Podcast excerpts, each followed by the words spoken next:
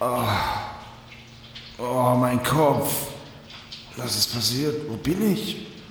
Ah, gut. Du bist wach. Tom? Was ist passiert? Wo sind wir? In einem Keller ohne Fenster. Ja, soweit war ich auch schon, danke. Das heißt, du erinnerst dich auch an nichts? Nein, nicht so richtig. Das letzte, woran ich mich erinnere, ist Olaf, der sagte: Hey Tom, riech mal an dieser Blume. Ja, ja, ja, genau wie bei mir. Guten Abend, die Herren. Ich möchte ein Spiel spielen. Äh, Olaf? Bist du das? Äh, was? Nein. Ähm, ich bin der mysteriöse Entführer. Ach, spar dir den Käse, Erster. Was müssen wir tun? Öffnet die Truhe des höllischen Gestanks. Die Truhe des. Ach so. Die hier? Oh Gott, was ist denn da drin? Oh, das sieht nach roten Heringen aus. Sehr gut. Seid ihr bereit für Stufe 2? Echt jetzt? Ein Ziegenrätsel? Ein was? Richtig. Das ist Miraculix, Hüter der Geheimnisse, Wahrer der Schlüssel. Müsst ihr überwinden, um den Schlüssel für den nächsten Raum zu bekommen.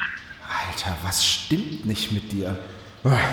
Na gut, Servo, gib mir mal die Gummihandschuhe da drüben.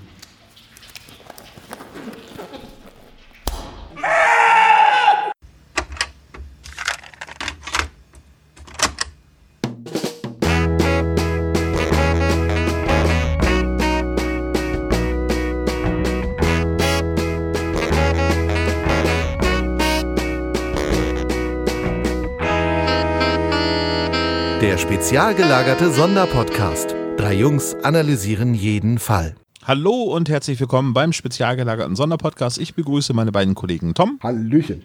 Und Sebastian Servus. zu meinem Geburtstag. Aber bevor wir über meinen Geburtstag sprechen, möchten wir ganz kurz über den Klischee-Koeffizienten reden. Nämlich äh, steht jetzt eine Überarbeitung an. Tom, was kannst du uns dazu sagen? Also, wir hatten das schon letztes Jahr angekündigt, die Überlegung, den Klischee-Koeffizienten zu überarbeiten, hatten wir ja schon vor langer, langer Zeit. Und jetzt ist es so, dass wir das in zwei Schritten machen wollen. Und zwar mit der Hilfe von zwei Umfragen. Und die erste Umfrage startet quasi jetzt oder ist quasi schon gestartet. Die ist bei uns auf der Seite verlinkt. Da kann jeder ähm, gerne dran teilnehmen. Und die besteht nur aus zwei Fragen. Die erste Frage ist, wir haben einmal alle Klischees vom Klischee-Koeffizienten, die wir für wichtig halten oder die wir für richtig halten, äh, zusammengefasst und als eine Liste aufgeschrieben und die müssten jetzt neu bepunktet werden. Also ein paar Kleinigkeiten sind rausgeflogen und ein paar andere Sachen sind ein bisschen umformuliert worden oder zusammengefasst worden. Das ist quasi unsere Vorschlagsliste. Und da könnt ihr bei jedem einzelnen Klischee eine Bepunktung von 5 bis 25 Punkte vornehmen in Fünfer-Schritten. Und ihr könnt auch bei jedem einzelnen Klischee mit einer Null stimmen. Und Null steht dann für sollte rausfliegen. Will ich eigentlich gar nicht als Klischee wissen, sage ich jetzt mal, ist äh, für mich nicht typisch für die Serie. Justus sagt, Avanti ist zum Beispiel schon raus. Das ist raus. Aber zum Beispiel haben wir äh, Peters Auto wird geschrottet, zusammen äh, verallgemeinert auf ihre Autos werden beschädigt. Egal, ob das jetzt ein Unfall ist oder mutwillige Zerstörung oder Sabotage äh, oder was auch immer. Ne? Natürlicher Tod von so einem Käfer nach 30 Jahren, ich weiß es nicht. Äh, das ist alles irgendwie ein bisschen äh, überarbeitet der Gedanke dahinter war eigentlich, dass man dann sagt, okay, für mich ist das richtig typisch für die drei Fragezeichen. Ich vergebe eine hohe Punktzahl. Oder äh, ich finde es nicht so typisch oder das kommt doch recht selten vor in meiner Wahrnehmung. Ich vergebe mal eine niedrige Punktzahl. Das ist dann immer noch nicht mit absoluter und relativer Häufigkeit an Fällen und äh, es ist immer noch ein gefühltes Ergebnis, aber eben ein gefühltes Ergebnis von uns allen. Von uns, von den Spezies äh, und jedem, der sich dazu berufen fühlt, an dieser Umfrage teilzunehmen. Also Und- es ist immer noch nicht eine feste Aussage mit äh, verknüpft, aber es sollen mehr Leute abgeholt werden mit diesen Aussagen. Es ist so ein bisschen, es es ist eine Intention dahinter, sage ich mal. Ja, also, wenn jetzt viele Leute sagen, ah, das ist für mich typisch, ich vergebe mal 20 Punkte, dann wird das ein 20-Punkte-Klischee. Und das, ich sag mal, über die Menge, ähm, die wir haben, werden sich krasse Einzelmeinungen oder Leute, die sich nicht gut erinnern, rausgefiltert werden. Weil, ne, wenn, also Titus Flex zum Beispiel wird, glaube ich, eine relativ hohe Punktzahl kriegen. Kommt sehr häufig vor. Ja. Jetzt, Victor Eugenie kriegt wahrscheinlich keine so hohe Punktzahl, weil kommt nicht so häufig vor. Aber das werden wir dann sehen. Und äh, im zweiten Schritt, also in der, in der zweiten Frage dieser ersten Umfrage, äh, bekommt jeder die Möglichkeit, weitere Klischees einzureichen, von denen er sie meint, dass das bei uns in der Liste fehlt. Genau. Also man Und- kann noch ein paar und- mehr Vorschläge machen. Genau, und die wollen wir dann benutzen für den zweiten Schritt des Klischee-Koeffizienten, also der Überarbeitung, nämlich wenn wir unsere Liste, also unsere Klischees bepunktet haben, dann haben wir auch genug Zeit, äh, die Neueinreichungen, die Neuvorschläge äh, zu sortieren und da werden bestimmt Dinge doppelt und dreifach genannt werden und dann daraus wieder eine Liste zu bauen, über die dann wieder abgestimmt werden kann, die dann wieder bepunktet wird. Und nach diesen zwei Umfragen, also diesen zwei Schritten, haben wir dann quasi den neuen Klischee-Koeffizienten. Den Klischee-Koeffizienten des Volkes. den, den KK. KKV. KKDV.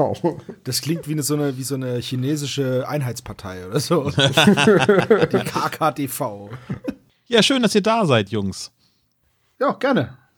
Ja, ähm, äh, bevor wir ähm, über das sprechen, was wir so gehört haben, sei gesagt, wir sprechen heute über die Folge 121, Spur ins Nichts. Ja, ja, ja, ja. Ja, eine großartige Folge. Nicht Verbrechen im Nichts, äh, nichts Gutes oder irgendetwas anderes, sondern Spur ins Nichts. Es hat ja mal jemand gesagt, dass man immer sofort in den ersten Minuten merken würde, ob ich die Folge mag oder nicht. Das hat man schon mal bei der Musik schon gehört quasi. Jetzt mache ich mir da einfach mal einen Spaß draus und, und, und schieb gleich einen Disclaimer vorweg. Ich mag diese Folge kein bisschen.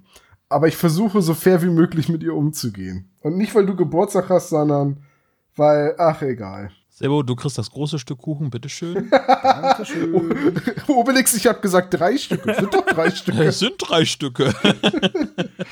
Apropos Asterix, die Musik wird ja auch in diesem Hörspiel verwendet, aber bevor wir über das äh, sprechen, sei euch gefragt, was habt ihr so gehört? Und nicht Tom fängt an, sondern Sebo. Oh. Ja, das ist äh, sehr gerne, Dankeschön.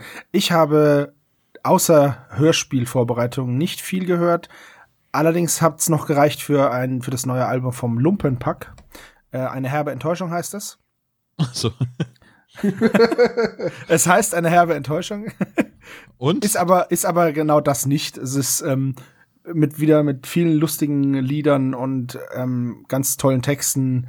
Ich mag die beiden einfach und ähm, ist eine Hörempfehlung von mir. Wenn man so auf so, ist es so Singer-Songwriter mit humoristischen Texten, kann man das so sagen? Ich denke schon. Wahrscheinlich. Sehr, sehr lustig, ja. also wie Jürgen von der Lippe. Ja. Es gibt ein Lied über den Ford Fiesta von, von der Schwester und ähm, ja, über ein Mädel, dessen Sylt-Aufkleber auf dem Auto hat und deswegen geht er nicht mit ihr auf ein Date und solche Sachen. Gen genau so war es, ja. Aber Tom, was hast du denn anderes gehört? Äh, ich habe nichts gehört. Ich habe was gesehen und was gelesen, was ich vorstellen möchte. Oder was ich erwähnen möchte. Äh, ich habe mir die neue Amazon-Produktion Hunters, die erste Staffel jetzt angesehen. Ich weiß nicht, habt ihr das, äh, schon mal was davon gehört? Nee. Spielt in den 70er Jahren, ist eine Fik also ist komplett fiktiv die Geschichte, geht drum, Fiktiv. dass äh, eine Gruppe von Nazi-Jägern halt Nazis, die in den USA nach dem Krieg untergetaucht sind, jagen. Also Operation Paperclip, also wie die ganzen Raketenwissenschaftler rübergeholt worden und denen neue Identitäten gegeben worden, wird damit so ein bisschen aufgegriffen. Und in der Serie sind das aber deutlich mehr Nazis und auch wirklich alles richtig üble Nazis, die auch heute noch Nazis sind und die gleichzeitig äh, an einer Weltverschwörung planen und ein viertes Reich in den USA errichten wollen. Und äh, ganz, eigentlich sogar ganz hochkarätig besetzt, ähm, hier mit dem, ich habe, da habe ich jetzt blöderweise den Namen vergessen, vom Hauptdarsteller. Der hat in Fury in dem Panzerfilm den neuen äh, Richtschützen gespielt. Der, den, oder Fahrer oder was das war. Und äh, Al Pacino spielt mit und äh, Josh Radner, also äh, Ted Mosby. Ja. Und Findet er die Liebe seines Lebens? äh, nee. Na, Ähm, schade. Also eigentlich ist die Serie recht hoch besetzt und hat auch einen ja, hohen Production Value, also vom ganzen Szenenbild und von der Ausstattung und von der Inszenierung top. Äh, Logan Lerman ist die Hauptrolle. Das ist der aus Fury. Äh, aber die Serie weiß irgendwie nicht so richtig, was sie sein will, weil mal, mal ist sie so ein bisschen Comicbuchverfilmung, dann merkst du ganz klar, dass sich die Macher bei Inglourious Bastards äh, haben inspirieren lassen und dann will die Serie wieder knallhartes Drama sein, dann kommt wieder ein Comic Relief. Also, die ist irgendwie so überproduziert auf einem sehr, sehr dünnen Drehbuch. Also ich habe die, ich habe tatsächlich die ganze erste Staffel innerhalb von zwei Tagen geguckt, die lief so nebenbei. Ich weiß nicht so richtig, ob ich die Serie empfehlen soll. Ich glaube, wenn man sich in der Richtung was angucken will mit Nazis in den USA, dann sollte man sich eher The Man in the High Castle angucken. Das ist eine großartige Serie, zumindest bis zu dem Punkt, wo sie keine Buchvorlage mehr hatten. Ab- ja, da schwimmt es ein bisschen. ab Wobei da es ist die auch nur eine Serie Kurzgeschichte, ne? Also, Ja, es ist ein Kurzroman. Also es ist, es ist jetzt, also die Serie musste von vornherein viel dazu erfinden, aber in dem Augenblick, wo die Serie stark abweicht und keine Vorlage mehr hat, wird The Man in the High Castle auch recht dünn. Aber diese Prämisse, dass es ähm, e- eine Welt, in der äh, Japan und Nazi-Deutschland die USA gemeinsam erobert haben und seitdem aufeinander lauern in so einer Art kalter Kriegsszenario zwischen diesen beiden Weltmächten, wo dann Filme auftauchen, die allerdings zeigen, dass die Nazis den Krieg eigentlich verloren haben und niemand sich erklären kann, woher diese Filme kommen, ist eigentlich eine super spannende Geschichte gewesen, so ein Alternativwelt-Szenario. Ähm, wobei ich auch bei der Serie immer denke, was haben die Amis eigentlich mit dem Hakenkreuz? Warum muss das ständig überall in jeder Grafik zu sehen? Also, das ist exzessiv, wie oft das gezeigt wird in The Man in the High Castle. Und das ist Ja, wieder etwas, was Hunters besser macht, so. Da, ich glaube, in der ganzen ersten Staffel taucht einmal ein Hakenkreuz auf oder so. Na ja, gut, wenn man nicht die ganzen Rückblenden, die im KZ spielen, sieht. Und das ist auch noch so eine Sache bei Hunters. Da sind, da sind viele Gräueltaten erfunden worden. Wofür sie auch kritisiert worden von zum Beispiel dem Holocaust-Museum in Auschwitz, weil die gesagt haben, warum Gräueltaten erfinden? Es haben doch genug Gräueltaten Das stattgefunden. wollte ich gerade fragen. Wa Das ja warum das überinszenieren und damit eine Karikatur draus machen? Äh, die, die gingen sogar so weit zu sagen, dass die Serie den Leugnern des Holocaust Munition liefern würde. Da bin ich mir jetzt nicht so sicher. Aber naja, man kann Hunters mal angucken. Es ist keine schlechte Serie, aber es ist auch keine Top-Serie. Ich möchte auch noch mal ganz kurz eine Serie ganz kurz reinwerfen und empfehlen. Und zwar habe ich Tiger King geguckt. Ähm, oder, also auf Netflix. Oder wie es auf Deutsch heißt, Großkatzen und ihre Raubtiere.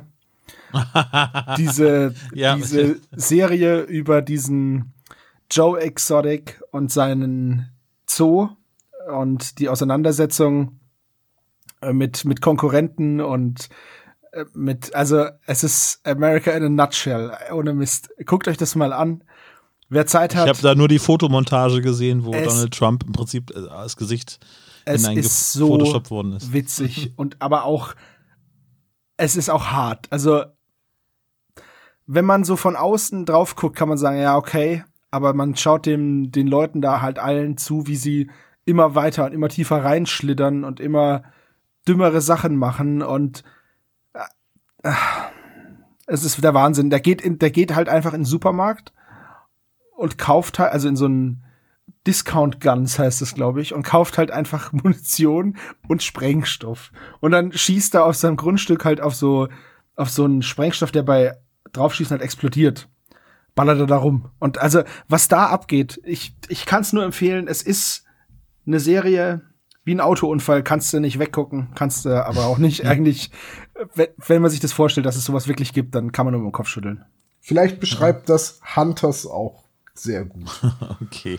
Ähm, und eine Sache, die ich noch vorstellen möchte, das habe ich gelesen, äh, eine kurze Leseempfehlung, beziehungsweise eigentlich ist es mehr eine äh, Geschenkempfehlung, falls ihr mal jemanden habt, für den, dem ihr eine Kleinigkeit schenken wollt. Und zwar, So wie ich zum Geburtstag jetzt. ja, zum Beispiel. Äh, ich verrate dir jetzt, was du von mir kriegst. Das Tagebuch von Edward dem Hamster. 1990 bis 1990. Und es ist ein sehr Steht da schwarz. drinne, Rad, Rad, Rad, Rad, Rad, Rad, Rad, Rad, Rad, Rad, Essen, Essen, Essen, Essen. Ich, ich wollte gleich gerne mal in bester Jürgen von der Lippe-Manier etwas daraus vorlesen. Ähm, es ist ein Comic, beziehungsweise ich würde sogar so weit gehen und sagen, es ist eine Graphic Novel, weil es ist mehr Text als Bilder. Ähm, um eben diesen Hamster Edward, der ein großer Denker ist und der in seinem Tagebuch eine sehr Kafkaeske Situation in seinem Käfig beschreibt. Also es ist sehr, sehr schwarzhumorig. Ich, ich lese einfach mal einen kurzen Ausschnitt vor. Mittwoch, 30. April. Heute ist mein Geburtstag und niemandem scheint es aufgefallen zu sein. Auf den Tag genau vor sechs Monaten haben sie mich in Sniffels Zoohandlung gekauft. Samstag, 3. Mai. Habe beschlossen, das Rad nicht mehr zu benutzen. Sonntag, 4. Mai. Habe beschlossen, das Rad zu benutzen. Aber nur nachts, wenn sie schlafen. Ich werde scharren und kratzen und am Käfig rütteln, aber nur um sie zu ärgern und um ihnen zu zeigen, dass ich keine Tricks vorführe. Wenn ich irgendetwas tue, dann für mich, nicht für sie. Donnerstag, 8. Mai. Heute kam der Tierarzt. Er hat mich angefasst. Offenbar bin,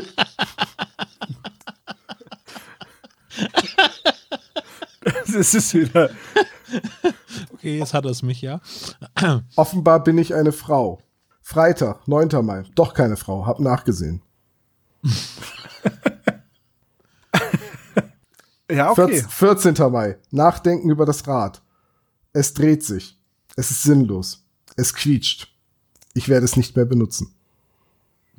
Und in dieser Form beschreibt Edward halt seine komplette Sicht auf Leben und wie er andere Hamster sieht. Und äh, es ist nicht sonderlich lang, also es sind gerade mal 80 Seiten, wirklich Taschenbuchformat, sehr, sehr kurz. Ist auch nicht teuer, ich glaube irgendwie 5 Euro, 6 Euro habe ich es irgendwo gesehen. Äh, einfach mal als, als Kleinigkeit zum Dazuschenken super geeignet. Ich habe mich köstlich amüsiert. Mehr als bei Hunters. Hunter, Hamster, das ist ja ähnlich. Es wäre so geil, wenn daraus eine Amazon-Serie wird mit El Pacino als Hamster. Hamsters. Und dann jagt er Nazis. Ähm, ich habe äh, gehört, äh, das Radio-Feature, was wir auch schon auf unseren Kanälen beworben haben, nämlich äh, Generation Kassette, ähm, die Stimmen unserer Kindheit. Oh, das habe ich auch gehört. Es ist wunderbar geworden. Ähm, sei allen äh, Hörern empfohlen. Ähm, es ist ein Radio-Feature von Radio Bremen 2 von Florian Bench äh, produziert. Er erinnert sich an eine Kindheitserinnerung in einem Hörspiel und geht äh, der Folge, die er total aus dem Gedächtnis verloren hat, auf die Spur und äh, begibt sich dann auf eine Reise durch die Hörspiellandschaft in Deutschland. Also, ähm, wir sind ganz stolz, dass wir da auch einen ganz kleinen Teil zu beitragen konnten. Äh, aber ähm, es geht bis hin zu Heike Dini Körting und Jürgen Thormann. Ein, ein, eine sehr schöne Geschichte. Ja, Ja, ist wirklich schön gemacht. Ich glaube, wir haben das hier schon mal im Podcast erwähnt, aber es sei noch mal dazu gesagt, äh, Florian war mit seinem Aufnahmegerät bei SSP 50 im Bürgerhaus Mahndorf letztes Jahr im November. Und das heißt, wir sind zu hören und auch einige Spezies sind zu Wort gekommen und ich habe das auch sehr genossen, als ich das Audio äh, Radio-Feature gehört habe. Wir verlinken das Ja. natürlich. Es ist in der ARD-Audiothek jetzt äh, verfügbar und äh, wir packen den Link in die Shownotes rein, genau. Und ich habe mir jetzt zum Geburtstag ähm, eine neue Hörspielstaffel gegönnt. Das ist ja jetzt neu, ne, so, ne, dass Hörspiele äh, für Erwachsene so in, in Staffeln konzipiert werden. Und ich habe mir Vidan gekauft. Das ist ein äh, Mystery-Thriller von äh, Raimond Weber. Ähm, sagt euch der was? Nein. Der hat ähm, bei Iva Leon Mengers Monster 1983 äh, einige Folgen mit äh, konzipiert und auch schon bei Darkside Park und so weiter war er mit dabei. Und der ist, steht jetzt auf eigenen Füßen eben äh, bei, bei dieser Mystery Thriller Serie, die von Europa produziert worden ist. Alles gut? Ich habe noch nicht reingehört. Ähm, ich habe sie jetzt quasi gerade als Geschenk äh, vor mir liegen und ähm, die wird jetzt als nächstes ähm, drangenommen werden. Der Trailer klingt sehr sp- vielversprechend, wobei eine Sprecherin jetzt gerade äh, in Ghostbox äh, auch die Hauptrolle hatte. Ich kann mich jetzt leider an den Namen der Sprecherin nicht erinnern. Das ist ein bisschen verwirrend, wenn man da so reinhört und denkt so, äh, ja, Moment, das ist aber doch jetzt hier aus ähm, Ghostbox die Sprecherin. Aber bei Europa-Hörspielen wundert man sich nicht über ähnliche Stimmen oder gleiche Stimmen in verschiedenen Hörspielen. Dementsprechend werde ich damit klarkommen. Ja, Vidan, Schrei nach Leben. Soll so eine Mischung sein aus Stranger Things und Dark, nur für Erwachsene heißt es. Also, ich kann ungefähr ahnen, in welche Richtung das geht. Mehr habe ich tatsächlich auch nicht geschafft, weil unser Intervall ja aktuell sehr hoch ist. Das wird sich aber, glaube ich, wieder ein bisschen legen, ne? In der nächsten Zeit hoffen wir auf jeden Fall. Weil wenn wir weniger Podcasts produzieren können, sind wir mehr draußen, was ich sehr vermisse gerade. Draußen? Draußen. Ah, nö. Mach's Fenster auf. Wobei, ich habe ich hab halt auch einen Garten, ne? Also für mich ist dieses nicht draußen sein überhaupt nicht schlimm. Das juckt mich nicht. Ich habe eine große Wohnung und ich habe einen Garten und ja.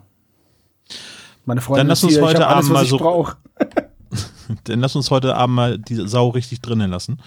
Ja. Lasst mal richtig die Sau rein. Gut. Ähm, reden wir über meine Geburtstagsfolge. Spur ins Nichts. Okay. Ja. Ihr seid überrascht? Ich bin mega überrascht. Ähm, Oder wollen wir über eine andere Folge sprechen? Bitte. Tom bitte, bestimmt, bitte, aber Tom ich möchte, nicht. Tom äh, ist ein Freund des Eskapismus und möchte gerne etwas anderes besprechen. Ja, bitte. Ich, es ist mir auch egal, welche von den Folgen. Lass uns von mir aus nochmal über Todesflug reden. Wir reden über Spur ins Nichts, erzählt von André Marx aus dem Jahre 2005 im Buchformat erschienen. 2006 sollte eigentlich das Hörspiel herauskommen. Aber da das war ja nix.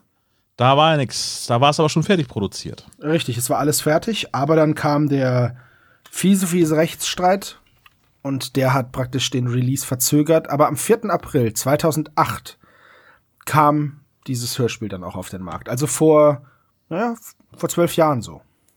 Ja, neben dem Geisterzug waren das die beiden Hörspiele, die schon in der Schublade von Europa lagen und nur darauf gewartet haben, dass sie veröffentlicht werden. Und dann haben sie mal eben kurz eine Hörspielserie mit neun Folgen beziehungsweise acht Folgen dazwischen geschoben. Mal eben. Mal eben. Naja, war auch bitter nötig. Aber äh, Spur ins Nichts ist tatsächlich das erste Buch von den drei Fragezeichen, was ich gelesen habe, weil ich ähm, so neugierig war. Ich war gerade da in der Hochphase meines äh, drei Fragezeichen-Comebacks und wollte unbedingt wissen, was in dieser Geschichte passiert, weil das Cover hat mich damals schon, ihr, ihr kennt das ja noch, in den CDs war ja dann immer eine Ankündigung, nächste Folge ist, ne, beim Schwarzen Skorpion war dann das Cover von Spur ins Nichts zu sehen. Und ähm, ja, dann gab es ja Pustekuchen. Und dann habe ich spontan mir das Buch gekauft und war tatsächlich das erste drei Fragezeichen Buch, was ich als Erwachsener gelesen habe. Hattest du schon welche als Kind gelesen? Ja, ähm, ich glaube, der tanzende Teufel hatte ich damals gelesen und ähm, ansonsten weiß ich nicht. Ich glaube, ich habe mir Bücher aus der Bibliothek damals ausgeliehen und da kann ich euch jetzt nicht mehr sagen, welche Titel das waren. Ich würde mich dran erinnern, wenn ich sie bei mir im Regal stehen gehabt hätte. So. Aber ganz ehrlich, gräme dich nicht, Olaf, dass du ein bisschen warten musstest. Ich musste von Folge 45 auf Folge 46 bis ins Jahr 2000 warten. Beim Jan Tenner. Okay.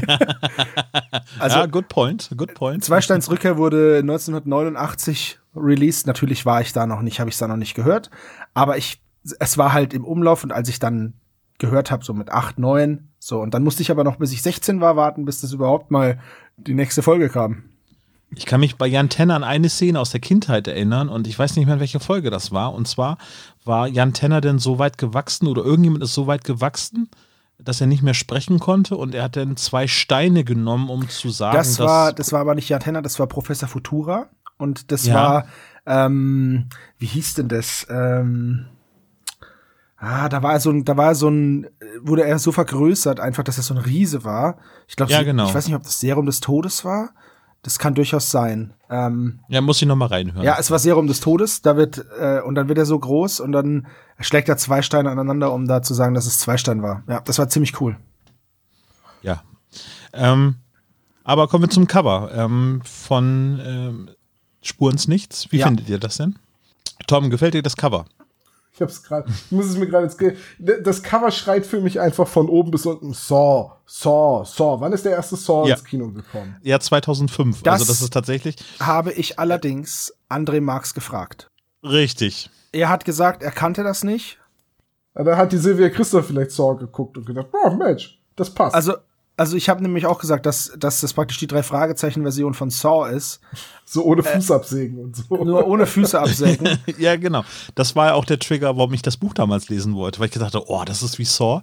Weil den ersten Saw-Film, wenn man jetzt mal von dem ganzen Gore absieht, war das aber ein tolles äh, Set-Piece Ja. sozusagen. Mega. Das ist auch das, Und- was ich an dem Film, ich hätte diesen ganzen, der Film ist, die Story ist so großartig bei Ja. Saw, aber ich finde dieses Gore-Gesplatter so ätzend. Ähm, ich würde mir den Film wünschen, ohne dieses ganze Gesplatter, nur die Story. Dann wäre das, also beim ersten Teil, ich habe nur den ersten gesehen, ähm, den fand ich, das fand ich super. Die Story war klasse. Nur die Aufmachung von dem Film hat mir überhaupt nicht zugesagt. Ich mag das einfach gar nicht. Und die anderen war dann einfach nur noch, wir machen eklige Sachen. Super eklig. Ja, das ist interessant. Ne? Das ist denn hängen geblieben, so von Saw Teil 1. Hm.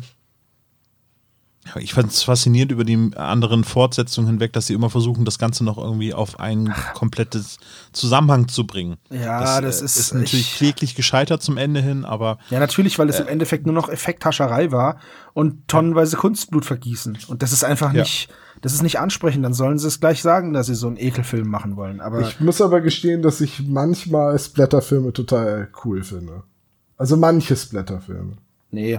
Also wir reden jetzt nicht von Braindead, ne? Ja, ja, doch, gerade über Das- den wollte ich gerade sprechen. Weil ja. das ist, Braindead das ist halt einfach aber so sehr, blöd. sehr guter Film.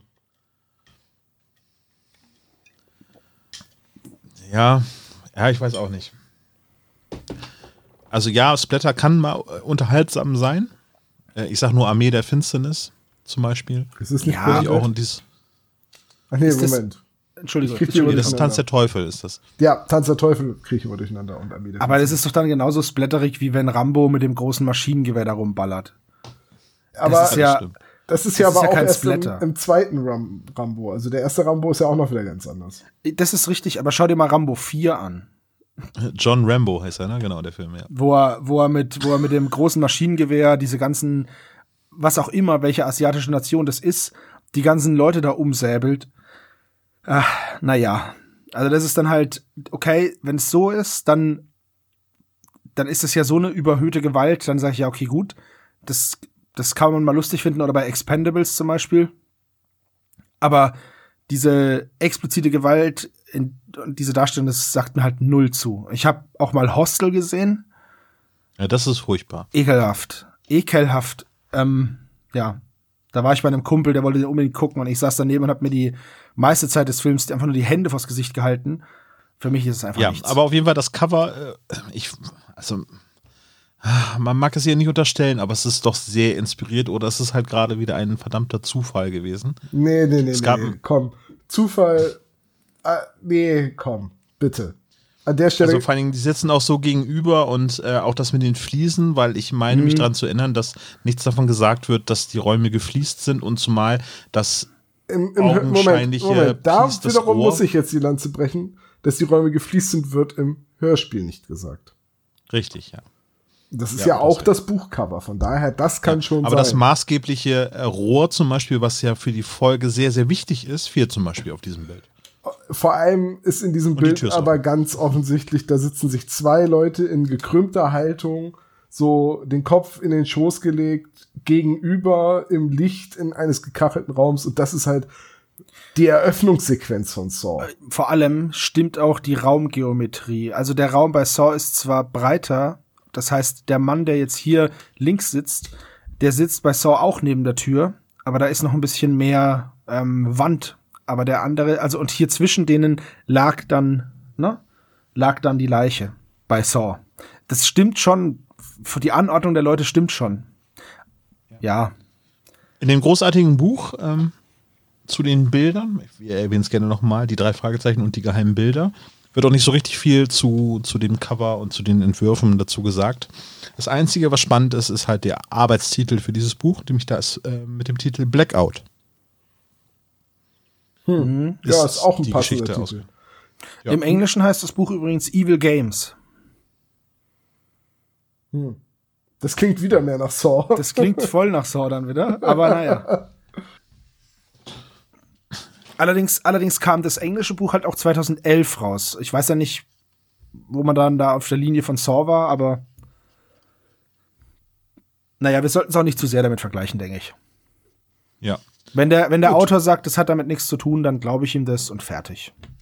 Aber ich finde, so als erwachsener Hörer wird man dort schon getriggert mit diesem Ja, Cover. auf Ich jeden weiß nicht, ob Fall. es jetzt unbedingt eine Folge ist, die jetzt quasi Jugendlichen so ins Auge springen wird, so, aber als Erwachsene, die eventuell auch Saw gesehen haben, denkt man so, hui, das ist jetzt aber mal eine ganz andere Tonart bei den drei Fragezeichen. Also das verspricht das Cover auf jeden Fall. Und ich glaube, deswegen habe ich auch die Folge damals in meine Top 3 genommen. Ganz am Anfang unseres Podcasts wurden wir ja, oder haben wir uns ja selbst gefragt, was sind unsere drei Top-Folgen?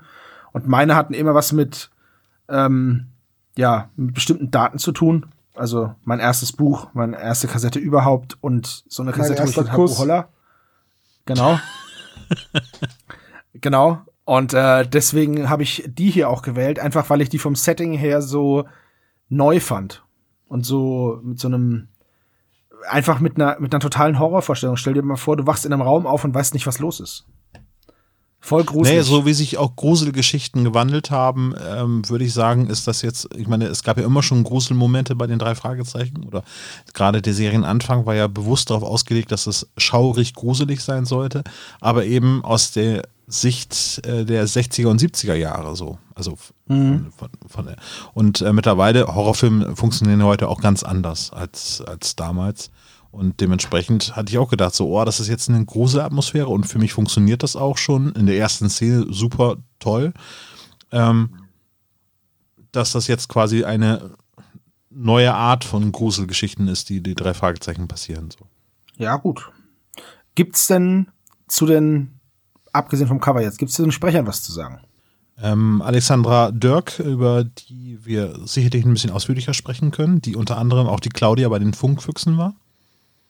Ich meine, wir haben über sie schon mal etwas ausführlicher Ja. gesprochen. Ich glaube in unserer 25. Ja. Dann haben wir Marion ähm, Elskis, heißt sie, glaube ich, ähm, als Jolene. Äh, Lea wird gesprochen von Susanne Sternberg. Sue. Kerstin Halbig. Kimberly Lloyd haben wir mit Ingeborg Christiansen und äh, William Boyd wird gesprochen von Olaf, sehr sympathischer Vorname, Kreuzenbeck und Thorndike von äh, Michael Lott. Und an der Stelle sei darauf hingewiesen, dass Alexandra Dirk immer noch keinen Wikipedia-Artikel hat. Äh, Schande, ne? Wenn jemand von euch draußen für Wikipedia schreibt, ändert das doch mal. Ich finde, die Relevanz ist da, wenn so gut wie jeder Tatort-Schauspieler eine, einen Artikel hat. Oder jeder, der mal bei Tatort Hafenkante war. Ist das nicht sogar äh, Manu Lubowski, der bei Notruf Hafenkante die Hauptrolle spielt? Ja. Der ist Das auf war komisch. dabei, Wenn Klößchen bei der Wasserschutzpolizei ist, das ist komisch. ja. Naja, Fett schwimmt oben. Achso, Sean haben wir vergessen mit äh, Robin äh, Borsch haben wir. Bei der Stimme habe ich mich gefragt, ob der in mehreren Folgen Brosch zu hören ist, weil die mir so bekannt vorkam. Er kommt bei der kopflose Reiter äh, vor, das ist ja von Joachim Die Witt, drei dieses und- Lied, ne? genau. Wann kommt die Flut? Wann kommt die Flut? Nee, weil ich der Goldene Und Reiter auch von Ich wollte, ich wollte gerade sagen, du meinst doch von Hubert K., oder? Ist das Hubert K. mit der Goldene hey, Reiter? Er war der kopflose Reiter. Reiter. genau, genau, das Lied dachte ich, ja. Das war's. Blöderweise kenne ich Und- mich mit der neuen deutschen Welle nicht so aus. Und ähm, das kalte Auge. Das ist aber diese Spezialfolge. Das ist der Nee, das ist gar nicht, der, der goldene Reiter ist nicht von, der Sternenhimmel ist von Hubert K. Sterne. Ja, von wem ist jetzt der Goldene Reiter? Das ist doch Joachim Witt. Markus. Nein. Von Markus. Ach, nee, doch, Der ist doch, von Joachim, der ist von Nee, Joachim Ja, Witt. Joachim Witt. Ah, ich hab doch recht. Ja. Und ich, von euch lasse ich mir einreden, ich hätte keinen. Ich habe die neue deutsche Welle schon gehört, da gab's sie noch gar nicht. So. Da hieß sie noch Altdeutsche Welle. Da hieß sie noch alte deutsche Welle. Ich fand die alte deutsche Welle auch immer viel besser. Die deutsche Welle hieß die noch. Also der kopflose Reiter ist von Joachim Witt, haben wir das geklärt. Ja. Es sollen alles junge Schauspieler sein. Äh, bin ich ganz äh, zufrieden mit den ganzen Sprechern, bis auf Sean. Klingt für mich tatsächlich nicht wie ein äh, junger Schauspieler von Anfang 20. Wie Ja, klingt doch. Sean denn für dich? So gefühlt Mitte 40. Nee, Nein. nee, bin ich nicht bei dir. Ich fand auch die Stimme von Sean klingt recht jung. Ja, sehe ich auch so. Also die Schauspieler sind ja alle ein bisschen älter als die drei Fragezeichen. Also wenn jetzt Justus, Peter äh, so 15, 16 sind, dann sollen die Schauspieler alle so wie 20 klingen. Das vielleicht nicht, die klingen eher gleich alt, aber das liegt wahrscheinlich daran, dass die Sprecher alle ungefähr gleich alt sind.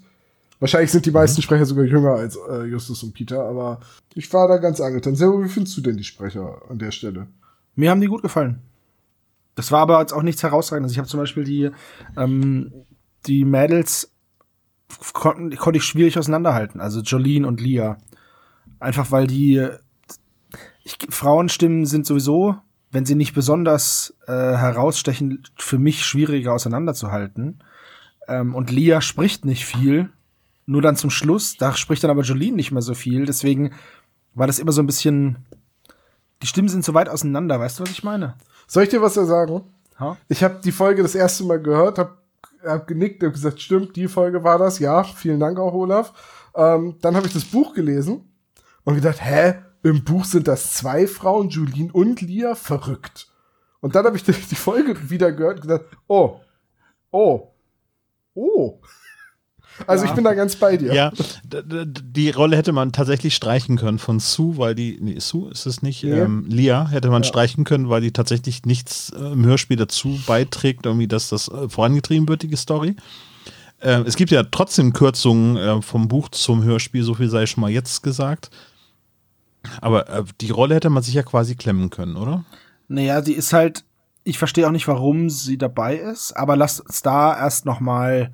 Lass mal später drauf kommen. Später Nur, drauf man kommen, muss auch sagen, bei Jolene habe ich immer Dolly Parton bzw. Boss Hoss im Ohr, Natürlich. wenn ich den Namen Und vor höre, allem, ne? da können wir gleich in die erste Szene einsteigen. ähm, ich muss noch kurz den Klappentext vorlesen, aber dann leg mal los. Ja, gerne. Zum Geburtstag bitte Gut. mit ganz viel Liebe. Okay. mit ganz viel Liebe. Was ist nur mit Bob los? Nein. Also. mit ganz viel Liebe wäre jetzt. Also, Justus sitzt in der Falle. Orientierungslos und ohne Erinnerung erwacht er in einer dunklen, kalten, verschlossenen Kammer. Wurde der erste Detektiv entführt und in ein geheimes Versteck gebracht? Und wer ist der junge Mann, der mit ihm eingeschlossen ist? Kann er sich tatsächlich auch an nichts erinnern? Oder weiß er mehr, als er Justus verraten will? Die drei Fragezeichen werden in einen höchst mysteriösen Fall verwickelt, in dem sie scharf kombinieren müssen, um dem Gegner auf die Spur zu kommen. Und dieser schreckt vor nichts zurück. Und dann fängt das Hörspiel mit Peter an. so, das ist so, Peter wird wieder gar nicht erwähnt. Tom, darf ich sagen, also im Buch fängt die Geschichte mit Justus an. Das ist ja in Ordnung, aber auch Peter ist eingesperrt und ohne Peter wäre wär Justus immer noch eingesperrt. Ja, das stimmt. Und Ja, früher oder später hätte Justus sich einfach mit voller Kraft gegen die Tür geworfen. mit voller Kraft gegen die Tür gelehnt. Ja, ne, wie, wie, von, ähm, da wäre Justus so durch die Tür geknallt mit einem Oh yeah. Ich glaube nicht. Also im Hörspiel, äh, im Hörspiel gibt es ja diese, diese Flashbacks, die Justus hat, so am Ende, so als Deus Ex Machina. Äh, Im Buch fängt das Ganze an mit dem Flashback, aus dem Justus quasi erwacht, ähm, wenn er sein Bewusstsein wiedererlangt in diesem Raum. Da fängt es quasi an mit dieser Traumsequenz mit dem Mann im weißen Anzug. Und ansonsten verhält sich das dann relativ gleich. Ob jetzt Peter zuerst drankommt oder Justus ist ja im Prinzip für die Handlung völlig irrelevant, weil im Prinzip ja eh, ich weiß gar nicht, wie man das in, in Szenen aufteilen kann. Ähm, ich habe bei den Es gibt ja im Szenen Prinzip keine Überschriften genommen dieses Mal, Ja. weil es nicht möglich ist. Und die Szenen habe ich auch immer nach den handelnden Personen benannt, weil auch da ist es schwierig, weil die Handlungsorte halt einfach Zelle 1, Zelle 2 sind. Das ist ja Ja, irgendwie. ich, also ich würde im Prinzip jetzt sagen, die erste Szene ist das Ganze bis zu dem Part, wo Bob und Jelena äh, äh, ins Spiel kommen. Nee, weil immer hin und her geschaltet wird. Also eine Szene ist für mich, wenn sich die, wenn die, wenn sowohl Handlungsort als auch Sprecher äh, beziehungsweise halt handelnde Personen wechseln. Und da wechseln sie halt immer hin und her zwischen Peter und Jolene und äh, Justus und Sean.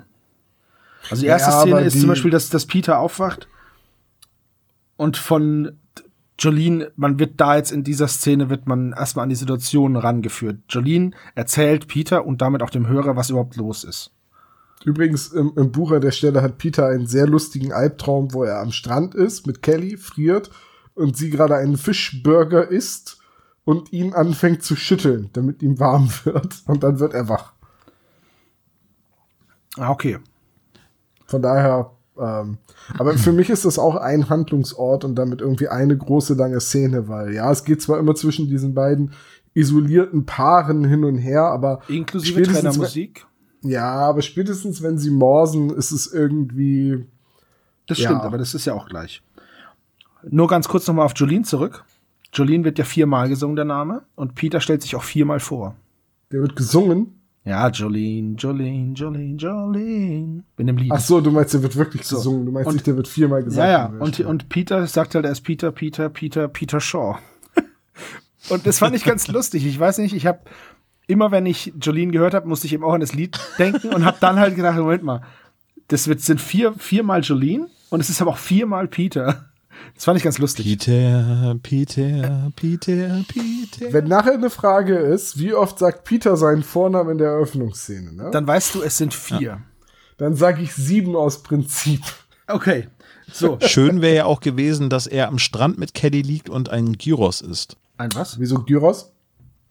Peter, Peter, Peter. Fangt im Griechenviertel an. Wir suchen einen Bosnit Erzgevo. Die Fahndung könnt ihr streichen, aber bringt mir etwas von diesem Gyros. Officer, sie reden in ihr Portemonnaie. Gut, also erst wacht Peter auf, dann wacht Justus auf.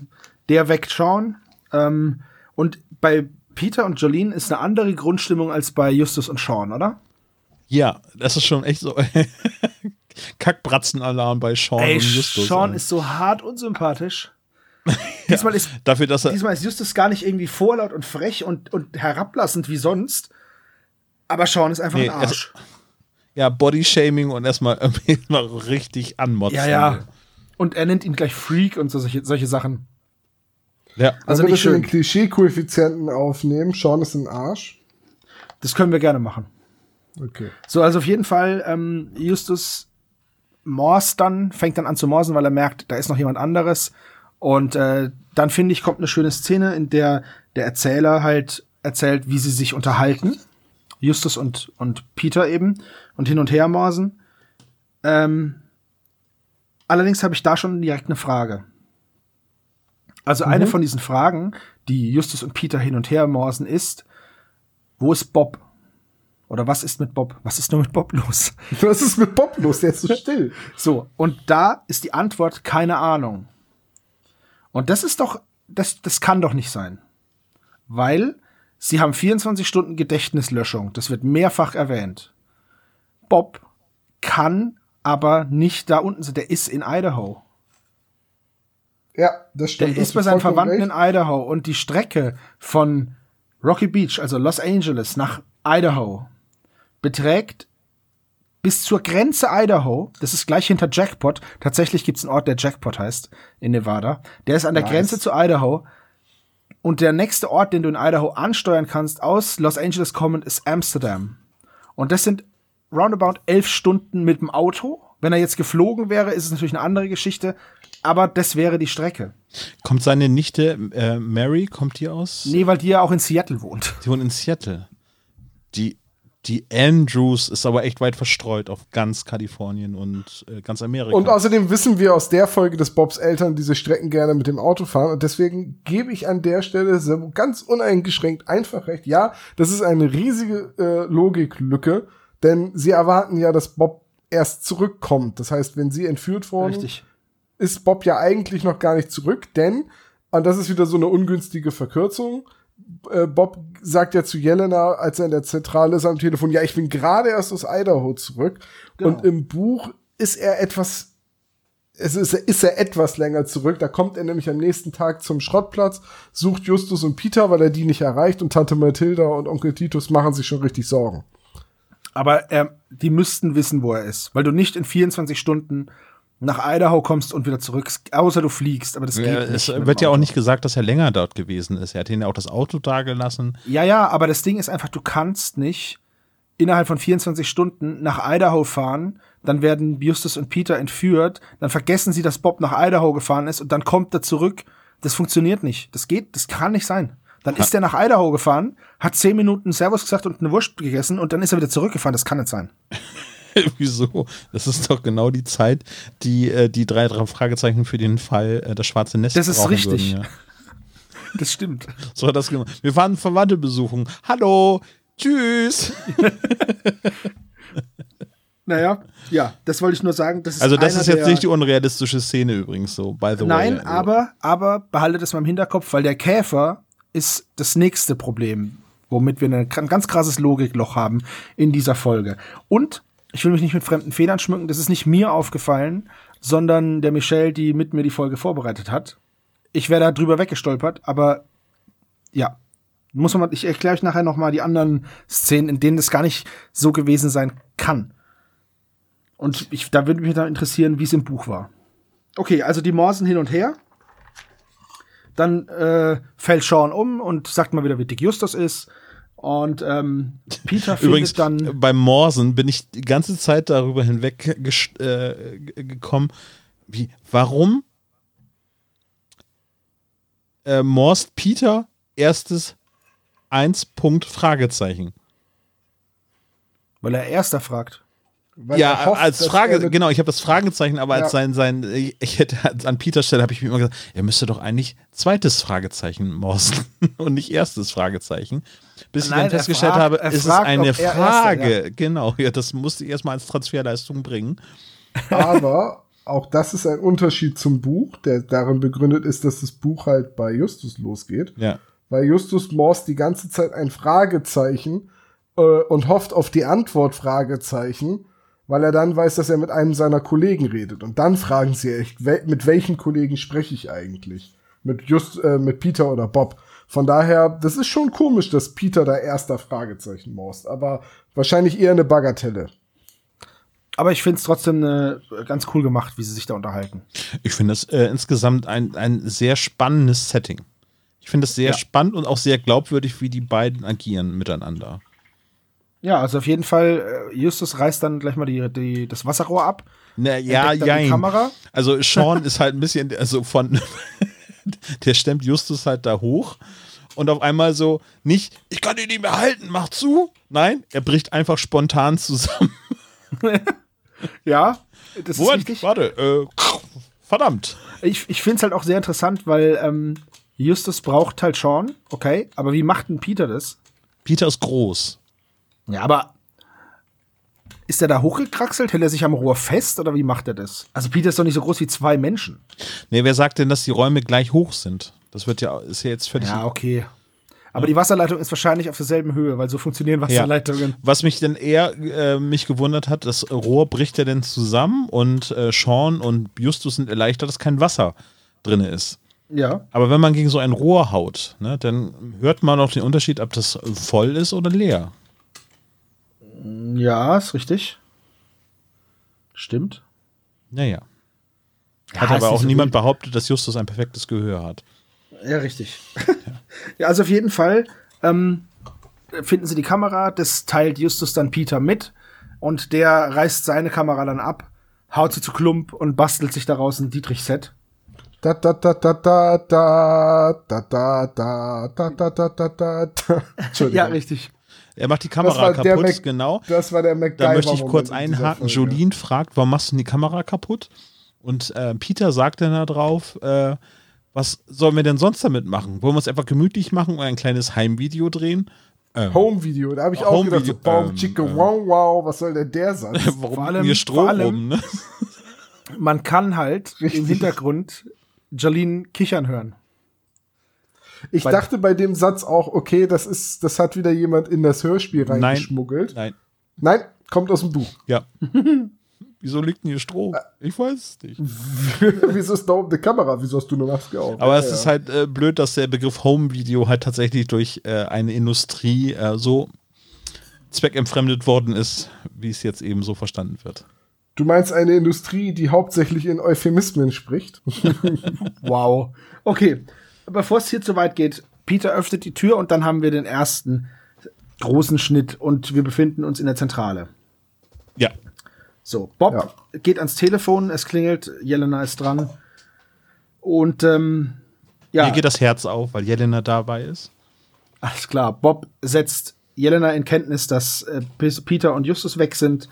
Ähm, vor allem, und das ist auch wieder so ein Punkt, Bob sagt zu Jelena, Justus ist verschwunden. Und sie, was, echt? Ja. Und Peter auch. Und dann, so, es ist einfach so, über Peter wird die ganze Zeit hinweggegangen beim Klappentext und jetzt schon wieder. Ja, Justus verschwunden und, und Peter auch. Ach so, ja, Peter.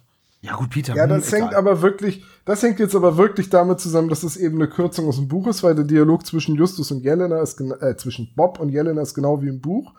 Aber im Buch dreht sich die ganze Szene halt primär um Justus, weil sich halt Tante Mathilda und Onkel Titus so große Sorgen machen, dass sie sogar versuchen, sich Zutritt zur Zentrale zu verschaffen. Also ich glaube, deswegen ist da der Fokus im Gespräch auf Justus, weil es halt gerade auf dem Schrottplatz ist und so weiter und so weiter. Gut, okay. Erst, dass Peter halt genauso weg ist, stimmt schon. Dass über ihn an der Stelle hinweggegangen wird, auch. Ich versuche nur eine Erklärung zu liefern für sehr viel Unerklärliches in dieser Folge. Viel, vielen Dank, Tom. Zurück ins Funkhaus. Auf jeden Fall haben wir jetzt hier eine, einen Eckpunkt, an dem wir festmachen können, wann diese Geschichte anfing mit dem Gedächtnisverlust. Denn um 16 Uhr hat Jelena noch mit Justus telefoniert und nach Bob gefragt. Da war also noch alles gut. Ja. So, das heißt, da waren die, waren die drei noch in der, da waren die noch im Besitz ihrer geistigen Kräfte und noch nicht weg. Am Vortag, ja. Am Vortag, natürlich. So. Und dann findet Bob in der, äh, in der Zentrale einen Zettel. Da ist die Adresse und Telefonnummer von William Boyd drauf. Dann legt Jelena ganz schnell auf und sagt, ja gut, ich muss los, tschüss. Und ich glaube, das liegt daran, weil Bob hat ihr ja die Adresse genannt. Und Jelena wusste genau, wenn sie sagt, oh, nimm mich mit, dann hätte Bob gesagt, nee, sicher nicht. Und deswegen ist sie einfach selber dahin gefahren, da konnte er nicht widersprechen. Ähm, was mich wundert, ist, äh, warum, also es ist immer noch ein altes Telefon in der Zentrale, dass die immer noch kein äh, Gerät dazwischen geschaltet haben, um Rufnummer anzeigen zu lassen. Ne? Das war ja jetzt auch 2005, ich weiß ja nicht. Aber da habe ich mal eine Frage. Und zwar, aber das, vielleicht wisst ihr es, aber könnt ihr euch jetzt spontan erinnern, was die erste Folge war, in der mal Handys oder Smartphones erwähnt wurden? Boah, nee. Weil, weil 2005 ist jetzt durchaus schon eine Zeit, zu der man, zu der fast jeder ein Handy hat. Also Smartphones noch nicht. Ich glaube, oder teilweise schon, aber ich hatte mein erstes Smartphone, das war mein Diensttelefon damals 2006 rum. Also spätestens bei Hexenhandy. Oder zwei, 2000, nee, 2008 hatte ich mein erstes Smartphone. Und, und deswegen hat mich das so irritiert, dass Bob nicht einfach versucht, die beiden auf dem Handy anzurufen. Ja, also beim Hexenhandy haben sie auch alle schon Handys, ne? Ja, gut. Und Hexenhandy ist Nummer äh, 101. Olaf hier richtige Z 101. Hm. Ja, dann hätten sie ja rein theoretisch zumindest mal sagen können, an die Handys gehen sie ja auch nicht. Richtig, weil, und es wäre ja auch einfach erklären, äh, zu erklären. Ja, ja, die wären ihnen genauso abgenommen worden wie halt äh, die ja, Portemonnaies. Oder es ist halt auch einfach kein Netz, also weil in dem Keller halt kein Netz ist. ja. Also das wäre Das easy wird ja später sogar gesagt über das Handy von äh, Jonathan Thorndike, dass halt er wahrscheinlich da, wo er ist, keinen Empfang hat. Also soweit finde ich das okay. Also das hat mich jetzt nicht gestört. Das- Ich, es hat mich nicht gestört, es hat mich ein bisschen so irritiert. So, ja, dann ruft er auf dem Handy an. Wie in dieser Werbung damals. Ey, yo, ruf mich auf meinem Handy an. Ja. mit, dem, mit dem Klingelton Ja. ja. im Jamba Sparauber. So, dann gehen wir in die nächste Szene. Und zwar bleiben wir bei Bob und dann auch Jelena. Und zwar in der Richmond Road. Ähm, sucht er jetzt diese Adresse auf von diesem William Boyd. Richtig? Da ist aber kein William Boyd. Und ähm, jetzt kommt eine wichtige Szene. Bob fährt mit seinem VW dahin. Also mit seinem Käfer. Steigt aus, trifft Jelena und dann werden sie mit Apfelsinen beworfen. Weil die Frau auf dem Balkon denkt, dass Bob und Jelena Paparazzi sind. Nein, nein, sie, sie hofft. Ja, sie genau. Denkt nicht, sie, hofft. sie hofft, dass es Paparazzi sind, weil das Auto war ja gestern schon hier. Und deswegen hat sie das, sie hat das Auto wiedererkannt. Ja, So. richtig. Wie soll das gehen? Weil, jetzt Obacht, Bob ist in Idaho und hat den beiden seinen VW gegeben. Weil Peters MG in der Werkstatt ist. Justus und Peter fahren mit dem VW dahin, in die, nach West Hollywood. Dann verfolgen sie den, den guten Jonathan, also den Mr. Thorndike, zu der Lagerhalle und sehen da, wie er an dem Scheinwerfer manipuliert. Wann ist das Auto zurückgekommen, dass Bob darauf zugreifen kann? Ja, da darf Olaf mich gerne korrigieren. Aber äh, ich meine, dass Bob, also Jelena da trifft. Ich meine aber, dass sie mit dem Käfer hinfahren, dann aber Peters Auto sehen und dann da rübergehen und sagen, guck mal, hier ist Peters Auto. Und dann werden sie beworfen, also als sie an Peters Auto stehen. Ich meine, dass es im Buch so rum ist. Ja, aber das, mit welchem Auto haben dann Peter und Nee, ich glaube, zwischendurch wurde das Auto in der Zentrale abgestellt, deswegen ist Bob jetzt zur Zentrale gegangen, um sein Auto abzuholen. Aber wann war Aber das? wenn Peter und Justus das Auto da vorm Haus haben stehen lassen. Nee, sie sind ihm ja hinterhergefahren, dem Eben. Thorndike. Die Wer sind hat dem das Thorndike ja hinterher, um, Ja, um wer zu hat sehen, denn dann er das. Auto zurück zur Zentrale gebracht, damit Bob damit fahren kann? Eben. Wie ist das Also ich meine, Auto wie- zurück ich- zu Bob ich- gekommen? Ich meine, im Buch war es irgendwie anders und auch kein so großer Logikfehler, aber ja, im Hörspiel Vielleicht Weil war das, es so, wie gerade macht das schon. komisch. Vielleicht fährt Bob auch einfach Herbie und der hat alleine nach Hause äh, gefunden. Das wird sein. Das wird, danke. Danke für diese Erklärung. Ja, also das war eine, das, das, ich sag ja immer, dass das Hörspiel vom Buch losgelöst funktionieren muss, weil man kann ja nicht sagen, ja, das Hörspiel ist so ein, ist so ein runtergebrochenes Buch, aber du brauchst schon das Buch, dass es funktioniert, dann brauche ich das Hörspiel gar nicht. Ganz ist ehrlich, Quatsch. Aber in dem ganz- Fall. ga- ganz, ganz so ehrlich, nicht. wenn, wenn, wenn ich die, diese Hörspieladaption gemacht hätte, hätte ich die Szene mit der Apfelsin schmeißenden Irren, auch wenn das wahrscheinlich typisch LA ist, äh, rausgenommen und hätte Bob einfach auf der Straße die andere Tussi ihren Text hören lassen. Dann wäre er durch die angelehnte Eingangstür halt hochgerannt und Jelena hätte ihm nicht so schnell folgen können, weil Treppenhaus. So wird es Und ja die auch hat im Buch erst auf gemacht. den Fahrst Ja, aber im Buch kommt ja auch dieses mit dem Apfelsinenschmeißen vor. Und dann geht Bob rein und hört das auf dem Flur vor der Tür. Aber ich finde, das Und ist ich- eigentlich eine schöne ähm, Hollywood. Die nur zur Handlung überhaupt nichts beiträgt und dann wird an einer anderen Stelle gekürzt. So, weißt du, was ich meine? ja, Ich ja, verstehe das- dich da total, Bob. Ich habe ich hab ja auch gerade gesagt, wahrscheinlich ist das so ein, so ein äh, typisch LA-Ding und deswegen lassen wir diesen Gag drin, aber ich hätte die Apfelsinenschmeißerin nicht gebraucht.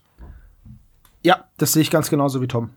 Weil das ist zwar lustig und man erfährt da auch ein bisschen was über die Chemie zwischen Bob und Jelena, weil im Fluchen sind die beide, geme sind sind die beide gemeinsam echt süß. Ähm, aber die bringt halt die Handlung nicht voran. Das ist zwar eine atmosphärische Szene und das ist auch cool gemacht, aber wenn ich schon nur so wenig Zeit habe, dann muss ich halt einfach schauen, dass ich die wichtigen Szenen reinmache und ja, entweder muss ich dann das Hörspiel länger machen und wenn das nicht geht, dann muss ich so eine Szene eben streichen zugunsten der Logik und der Handlung. Also so sehe ich das. Hier wird dann auch wieder zurückgewechselt von der Handlung auf äh, Peter und Jolene. Und äh, jetzt sind wir praktisch wieder an der offenen Tür und ähm, Peter und Jolene betreten einen stockfinsteren Gang. Und in keiner äh, Szene ist Peter ängstlich eigentlich, ne? Aber das ist wieder, wie ich es gesagt habe, immer schon. Ja, ja. Er kann sich da auf sich selbst verlassen. Da ist nichts Gruseliges. Das ist einfach nur ein dunkler Raum. Da hat keiner vorher gesagt, ja, und hier spukt der Geist von XY. Raorken. Raorken. da hätte er sich in die Hose gemacht und wäre wahrscheinlich gar nicht rausgegangen aus dem Raum. Und Peter hat offensichtlich noch nicht Saw geguckt, sonst hätte er sich eingenässt. Ja, dafür ist er ja zu jung, dann darf er ja noch gar nicht sehen. Ich hätte es aber auch sehr lustig gefunden, wenn Jolene gesagt hätte, ich möchte ein Spiel spielen. Oder wenn Ist sie sagt, Säge. hm, der Raum ist komplett leer, ich habe hier nur diese Säge. Zeig mal her.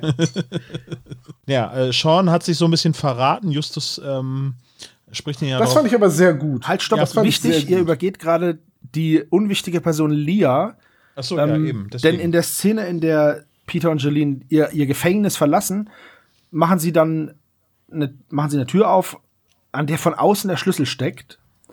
Das weiß ich nicht, ob das bei allen so war, aber wenn der Schlüssel steckt, kannst du doch den, kannst du das Schloss doch nicht mit dem Dietrich aufmachen. Wahrscheinlich steckte der Schlüssel nur da. Ja, aber wie kommen sie denn bei Bob und äh, wie kommen sie denn bei Justus dann rein? Bei Justus und Sie Sean? haben immer noch die Klammer und Peters äh, magische Hände. Ja, Peter hat halt mega krass beim, beim Rollenspiel wäre er so ein Meistereinbrecher einfach. Aber gut, dass du es ansprichst mit Rollenspiel. Ähm, Lia fühlt sich so an wie so ein äh, NPC, der eingeführt wird und den man dann nicht in die Party mit aufnimmt. Ja, den du nicht haben willst. genau, oder? Oder wie, nee. oder wie Bude Hamster, den du halt dabei hast und der halt einen Slot verbraucht. Baldur's Gate 2. Hat Bu, hat Bu einen eigenen? Nee, Bu hat doch keinen. Bu hat einen eigenen Slot. Bu belegt immer einen eigenen Ausrüstungsplatz Im Inventar. Ausrüstungsplatz. Ja, ja, na klar. Ja. Auslösungsplatz, ja, okay. Ja, ja, kein, kein- keinen, kein keinen Slot für die, für die Party, sondern ein Ausrüstungsplatz. Ah, Es wäre aber auch sehr lustig, wenn Lia mitläuft und die ganze Zeit so ein goldenes Ausrufezeichen über dem Kopf hätte. Hallo. Naja, gut, aber komm, ähm, Lia ist in dem Augenblick verdächtig, wo sie auftaucht, keinen Partner in der, Szene, also in, in der Zelle mit hat, sondern allein eingesperrt ist und dann später versucht, äh, eine stationäre Lage zu schaffen, also zu verhindern, dass die äh, Detektive den Fahrstuhl benutzen. So, da enttarnt sie sich halt komplett. Sean ist halt nicht so der begnadete Schauspieler und verplappert sich mehr oder minder, aber er verplappert sich auf einem Niveau, wo man es auch leicht überhören könnte. Und Justus Ja. ist da sehr ähm, spitz, finde ich. Vollkommen zu Recht an der Stelle und wird sofort misstrauisch. So, warum weißt du eigentlich, dass wir hier unten sind? So, ne? Das ist schon clever. Im, Im Buch ist es sogar noch schlimmer. Da sagt Sean etwas, wir sind halt in einem alten Lagerhaus, was erwartest du? Und da ist Justus auch gleich, Moment, Moment, Moment. Lagerhaus? Ja, was soll das hier denn sonst sein? Ne? Also, das fand ich eigentlich ziemlich gut. Es ist eigentlich alles genauso zusammengefasst, weil es passiert im Endeffekt nicht viel in den nächsten zwei Szenen. Die treffen sich halt wieder und dann sind wir auch schon wieder zurück bei Bob und Jelena. Ja, was ich Ja. dann ein bisschen, genau, bei Bob und Jelena geht es jetzt da um diesen Jumpscare. Erstmal diese merkwürdige Szene wird ja im Prinzip so gestreckt jetzt im Hörspiel, so dass man die Kassette umdreht, dass quasi die Szene mit dem Schrei endet und wenn man die Seite umdreht, dass quasi dann die Auflösung kommt. Das ist sozusagen der Cliffhanger, der von Seite A zu Seite B irgendwie eingebaut worden ist. Das finde ich ganz schön. Ja, es Also ist super ist- schön gemacht. Äh, die Auflösung ist dann halt einfach, dass sie äh, für ein Theaterstück probt, äh, eben für das. Das ist aber auch so ein Klassiker, oder? Das ist genauso wie Vorsicht hinter dir oder du hast da was auf deiner Jacke. Das ist so ein Klassiker, oder? du hast da was am Mundwinkel, blub, und eine Ja. Banane runter, genau. Hammer-Gag. Kann man immer wieder gucken, tatsächlich. Nackte Kanone und auch sehr gut Ja. ähm, Police Squad. Genau. Also im Buch verhält sich das Ganze so ein bisschen anders, weil äh, im Hörspiel wird es im Prinzip nur äh, gekürzt mit, ach ja, das ist, äh, ich übe äh, fürs Theaterstück, ne, für, für, für den Film von Thorndike, äh, der ist nämlich mein Freund und äh, damit werde ich ganz, ganz berühmt und macht euch keine Sorgen und Jelena und Bob verschwinden dann einfach. Das wird auch gar nicht mehr groß erwähnt, sondern es ist einfach nur die Auflösung dieser, dieses Jumpscares sozusagen, der dort äh, ähm, gemacht wird. Und im Grunde genommen wird dann erzählt, ja, nee, es äh, ist nur, ist nur Theaterprobe. Wir müssen hier aber ganz kurz, ne? Diese Szene mit dem, wir sind jetzt erst bei dem Schrei und jetzt wird dann wieder zurückgewechselt in den Keller, ne? Ja. Genau, also ich, auch hier haben wir einen Cliffhanger, weil der Schrei kommt und dann wird geswitcht in den Keller und dann hat sich die Gruppe wieder zusammengefunden und erkundet jetzt dieses, dieses Kellerareal. Und äh, finden dann eben auch dieses Rolltor. Peter sucht dann irgendwas, um das aufzuhebeln. Da hat Justus dann so einen ersten leichten Flashback und erinnert sich an irgendwas mit einer axtförmigen Insel. Was Wie ist das das im eine? Hörspiel umgesetzt mit dem Flashback? Ähm, er wird gefragt, ob er sich an was erinnern kann. Also die unterhalten sich. Da weiß ich jetzt nicht, also Sean, Justus und eins von den Mädchen, weil ich nicht weiß, wer mit wem da mitgeht. Ich glaube, es ist Jolene und auf jeden Fall unterhalten die sich, ob sie noch was wissen und oder was sie wissen. Und da sagt dann Justus, ja, okay, das müssten jetzt ungefähr 24 Stunden sein, die wir vergessen haben. Und der Erzähler sagt dann, dass das Einzige, an was sich Justus erinnern kann, diese axtförmige, eine axtförmige Ah, okay, Insel wäre. Das ist alles. Aber Justus sagt Ja. es nicht. Also der ist da schon Nee, total aber über, misstrauisch. über den Erzähler, da war ich mir nur gerade nicht mehr sicher. Weil Genau, wird Ja, von genau. Thomas Fritsch im Prinzip erzählt. Und äh, dann Ja. äh, fängt das Ganze dann quasi, die, der Satz von Thomas Fritsch wird beendet mit äh, dem ausgesprochenen Satz von Justus, nee, mir fällt nichts mehr ein. So, ja. sinngemäß, Und dann- ja. Wird nochmal auf das Tal des Schreckens referenziert, dass es da ja ein ähnliches Vorgehen gab, halt mit Gedächtnisverlust und so einem Vergessenstrank. Ja. Ist Teil des Schreckens auch von André Marx? Nein, das ist eine Ben Nevis Folge. Ich habe es extra nachgesehen. Genau. Und die ist auch schon ganz schön alt. Also, 2001, also es ist die 98. ja. Ja. Also mittlerweile ist sie ganz schön alt. Mittlerweile ist sie fast ein moderner Klassiker. Ist schon, ja, ist schon krass, ne? Das war ja das künstlichste Lachen, was ich jemals von dir gehört habe, Tom. Es war auch sarkastisch Ja, gemeint. ich weiß. Ja. Ja, Bob Jelena Auflösung, genau. genau.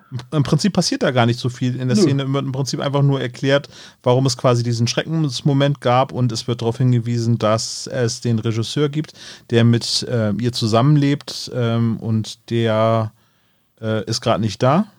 Genau. Und da muss ich sagen, da hat Bob nichts aus Angriff der Computerviren gelernt, oder? Nein. Die fallen immer wieder auf denselben Trick rein. Da schreit jemand, die rennen hin. Ja. Und das, obwohl sie in Hollywood sind. Ja, da ist ein Schrei ja an der Tagesordnung. Ja. Ja, gut. Und dann sind wir wieder im Keller. Ja, irgendwie kommt diese Folge aus dem Keller nicht raus. Nee. oh, oh. Diese Metapher. Ja, also auf jeden Fall verletzt sich Peter halt. Und diese Verletzung ist jetzt auch irgendwie immer genau so groß, wie sie sein muss für die Szene, oder? Ja. Weil da wird erst gesagt, dass er sich fast nicht mehr auf den Beinen halten kann und stöhnt voll rum. Und irgendwie finde ich da auch das, was er dann spricht, nicht sonderlich. Also was Jens Wawrczyk dann sagt, er sagt, er, äh, kann mir mal einer helfen? Und im Endeffekt, der hat halt eine Fleischwunde. Was, was willst du da machen? Also Das ist so eine Sache, die mich im Buch extrem angekotzt hat, weil dann sagt Justus so, ja, wir haben nichts, um die Wunde zu verbinden. Herrgott, dann reißt euch halt einen Ärmel ab oder so. Irgendwas zumindest um Druck drauf auszuüben. So schwer Ja. kann das doch nicht sein. ja, Wobei, Genau. also im Hörspiel ist es halt wirklich stumpf dargestellt, irgendwie, dass er da irgendwie versucht rumzuprökeln an diesem Fahrstuhl und dann diese Auflösung mit den vier Buttons. Ich meine, das ist jetzt auch wieder zusammengekürzt, aber im, im ich schäme mich dafür, dass ich das sagen muss. Aber, Sag es.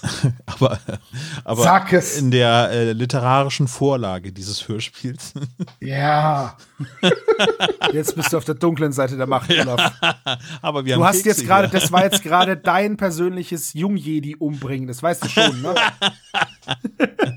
Welche Order 44 ist es oder welche ist 66. es? 66. Ja, ach Mann, echt?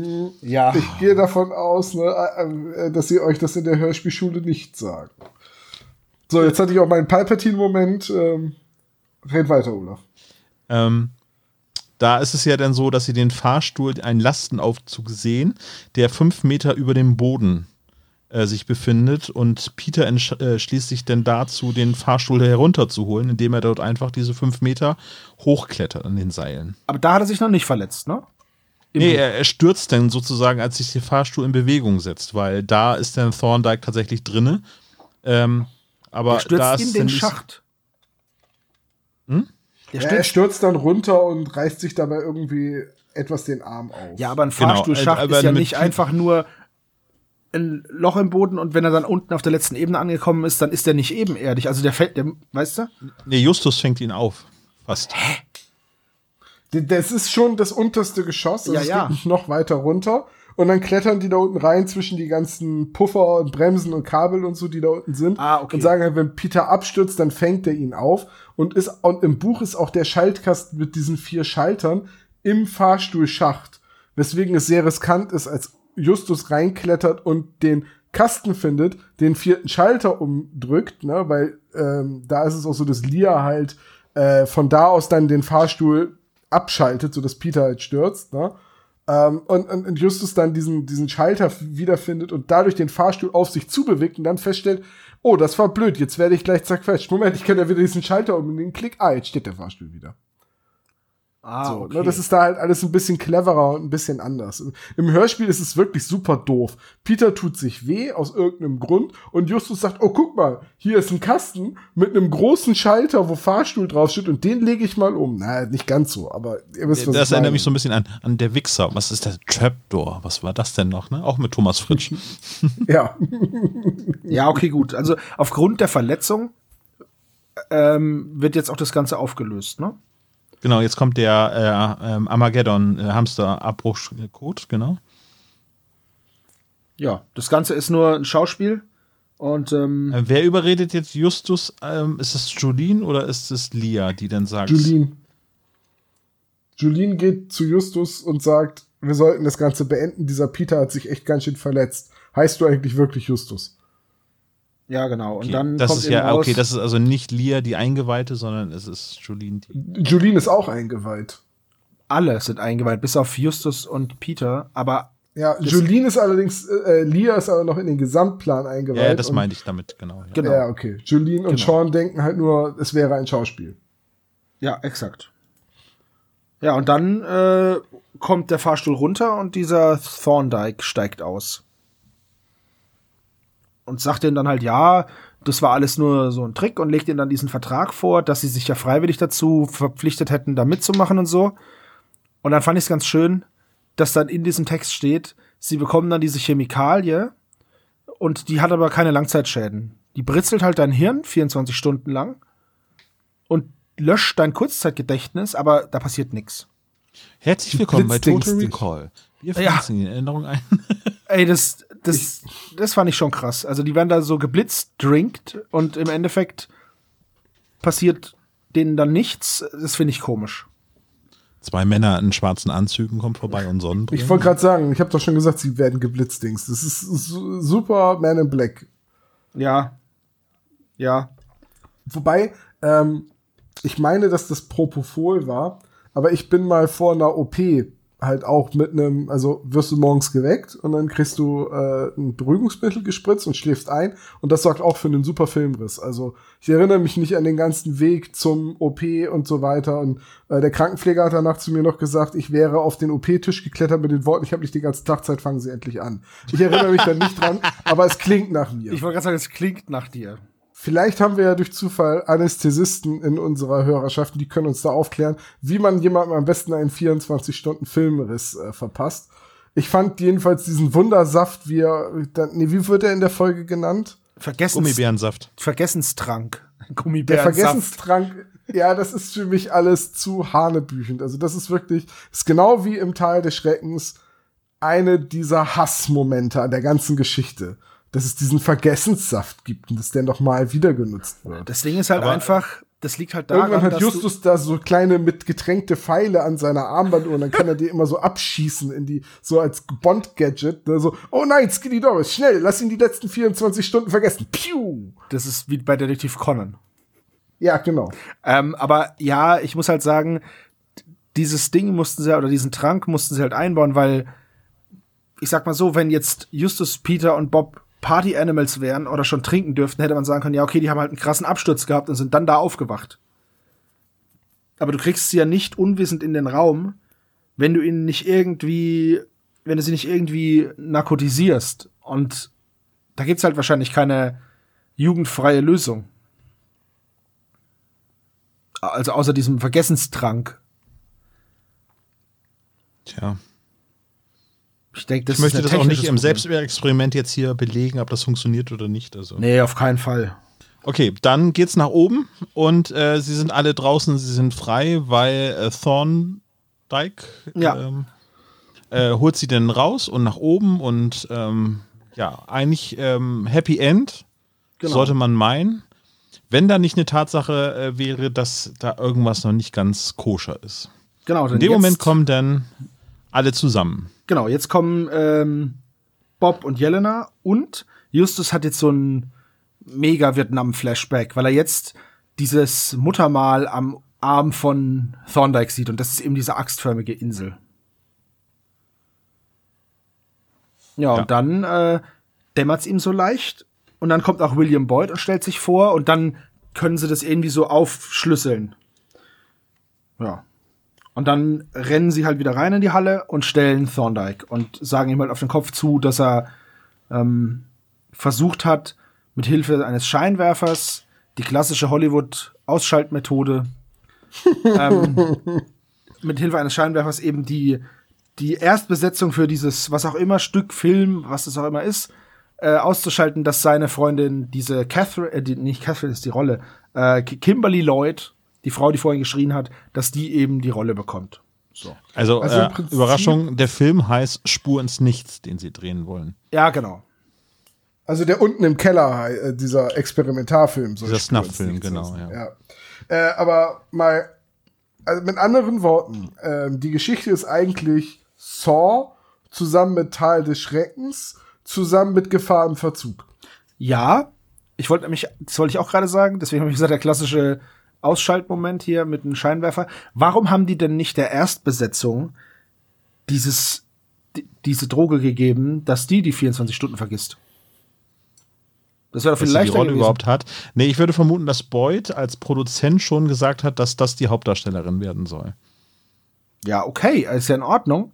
Dann sagen sie hier, hey, und dann geben sie einen Drink, dann knackt die weg, dann verstecken die die irgendwo, die ja die letzten 24 Stunden vergessen. Ja, die taucht nicht auf, voll unzuverlässig, ich mach's. Naja, man hätte auch Justus und Peter einfach äh, irgendwie in der äh, Sierra Nevada rausgelassen. Oder in der Zentrale. dann wäre denen wahrscheinlich irgendwas. nicht mal aufgefallen, dass sie eingepennt sind. Ja. Also, ja, es ist. Ja, okay. Ne? Ja. So ist es. Es ist, wie es ist. Ja. Genau.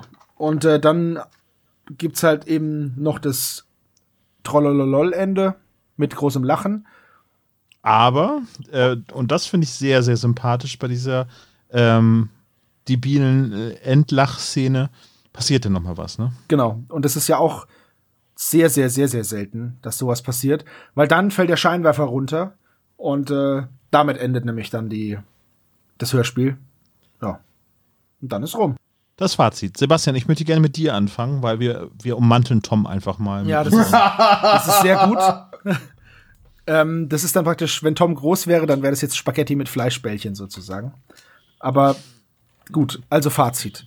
Ich finde das Setting total spannend. Ähm, Im Hörspiel sind ein paar Logikfehler, die bestimmt im Buch ausgemerzt werden. Aber man muss das Hörspiel eben vom Buch losgelöst betrachten und konsumieren können. Das ist schon immer meine Meinung gewesen. Deswegen es ist eine besondere Folge. Ich hätte mir gewünscht, dass sie länger Zeit bekommen, um das Ganze auszuspielen und diese Logiklücken zu schließen. Das wäre schön gewesen.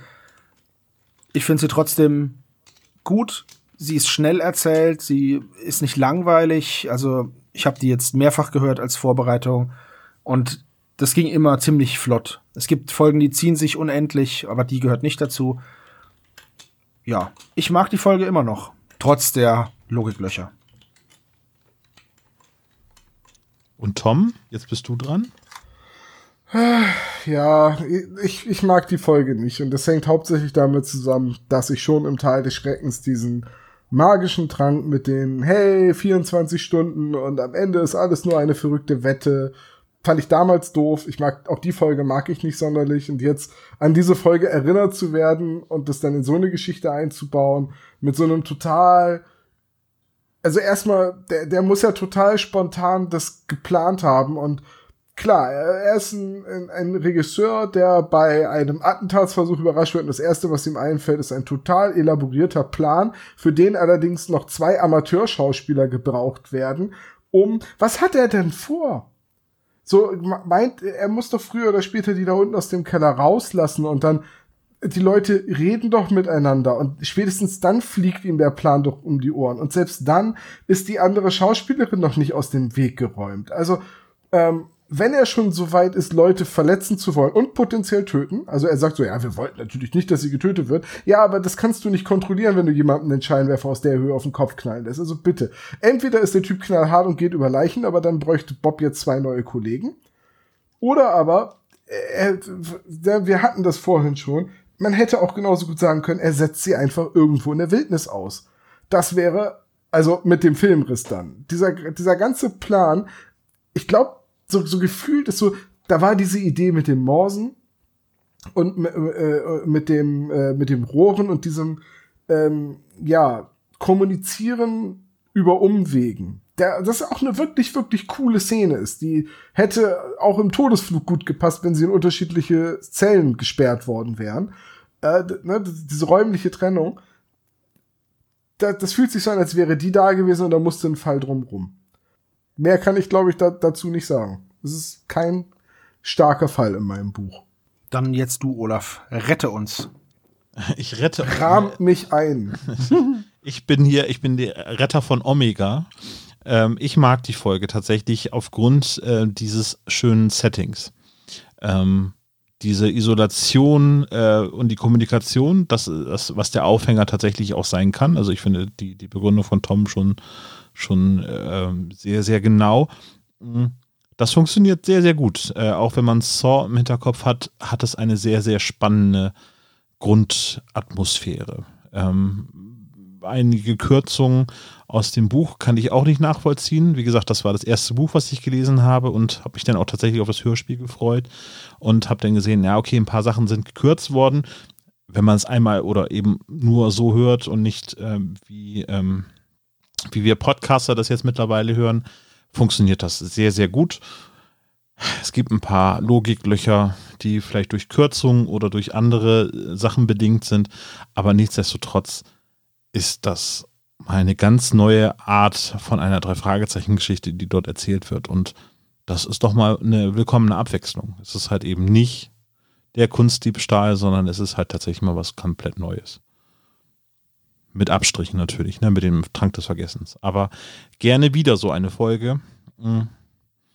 Vielleicht mit nicht jetzt von der Art her nicht tausendmal diesen Vergessenstrank irgendwie einsetzen. es wäre doch geil, wenn Justus davon so eine, so eine Probe im Kühlschrank auf dem Schrottplatz lagert und irgendwann aus Versehen mal daneben greift. Ja. Uh. Oh, ja. Oder Bob, Bob, ist, äh, Bob ist abhängig von diesem Zeugs, irgendwie, weil er irgendwie den Hashimitenfürsten liebt. Irgendwie so. Keine ich würde mir halt einfach ein, ein äh, gewichtigeres Motiv wünschen als eine Rollenbesetzung. Genau. Gen genau das. Und, und äh, versteht mich nicht falsch, das Motiv ist interessant und neu. Und die Szene, äh, die Folge hat wirklich ihre starken Szenen. Ich liebe den Auftritt von Jelena und die Zusammenarbeit mit Bob und finde es sehr schade, dass es im Hörspiel etwas gekürzt ist. Ich, die Szene mit dem Morsen am Anfang ist großartig und auch die Idee, dass ihnen gleich drei Maulwürfe vor die Nase ges äh, gesetzt werden, die auch noch unterschiedliche Wissensstände haben, ist super. Aber insgesamt ist die Motivation der Bösewichte so dünn. Genau, die Motivation der Bösewichte müsste krasser sein. Die Bösewichte an sich müssten böser sein. Ähm, und wie ich gesagt habe, ich hätte mir mehr Zeit gewünscht. Es gibt ja auch Folgen, die eine Stunde 20 Minuten lang sind. Diese 20 Minuten für die Dynamik innerhalb der Gruppe und dass die Leute versuchen so, ich hätte mir so mehr Intriganz gewünscht da unten im Keller, weißt du? Dass zwischen diesen fünf Leuten mehr passiert. Als nur dieses, weil im Endeffekt in meinem Kopf ist es jetzt einfach ein sehr kleiner Keller. Das sind halt ein paar Zellen, dann ist da eine Tür, dann ist da ein Aufzug fertig. Das ist halt, da hätte ich mir ein bisschen mehr, weiß ich nicht, mehr Zeit. Was war das gewünscht. denn zum Raum zum Fahrstuhl? War das ein Rolltor eigentlich? Ja, es war ein Rolltor. Das war eigentlich ein Rolltor, ja. Aber wieso gibt es denn innerhalb eines Raumes ein, ein Rolltor? Du hast noch ja, nicht, du hast noch nicht in einem Lager gearbeitet, ne? Die gibt's da überall. Lass mich kurz nachdenken. Äh, nein, ja ich wollte gerade sagen, diese, diese Waren, beziehungsweise ähm, diese Schwerlastfahrstühle sind ja meistens mit einem Rolltor nochmal extra gesichert. Ja. Also, dass da so viel Raum dazwischen ist noch, das ist jetzt nicht so oft, aber äh, ja, diese Rolltore, die sind in jeder Industriefirma und in jedem Lager hast du Rolltore und in verschiedenen Ausführungen. Einmal mit der Hand, in jedem Baumarkt hast du die Dinger. Also alles in allem eine durchschnittliche Folge. Ach nee, Moment, wir waren ja noch nicht beim Klischee-Koeffizienten. wir gehen genau, jetzt, genau, wir gehen jetzt, mal rüber zum Klischee-Koeffizienten. Und du bist ähm, vertraut mit diesem, äh, mit dieser Methode, ne? Ja, ja. Lasst, lasst mich ihn öffnen. Der ist heute recht spärlich ausgefallen. Äh, wir haben weder was in der Zentrale, noch kommen Cotter oder Reynolds vor. Das erste, was wir hätten, wäre Bob flirtet und zwar ganz massiv mit Jelena. 20 Punkte. Äh, Peter hat seine Dietriche dabei. Das ist denn das nächste. Zehn Punkte. Moment, Moment, Moment, Moment. Er benutzt Dietriche, ja, aber er, er, er genau genommen ist er MacGyver. Richtig. Äh, Peter ja. ist auch super sportlich, als er in den Fahrstuhlschacht hüpft. Fünf Punkte. Dann wird Justus äh, mehr als einmal fett geschämt, gibt trotzdem nur fünf Punkte. Es gibt ein debiles Lachen am Ende, dafür gibt es 20 Punkte.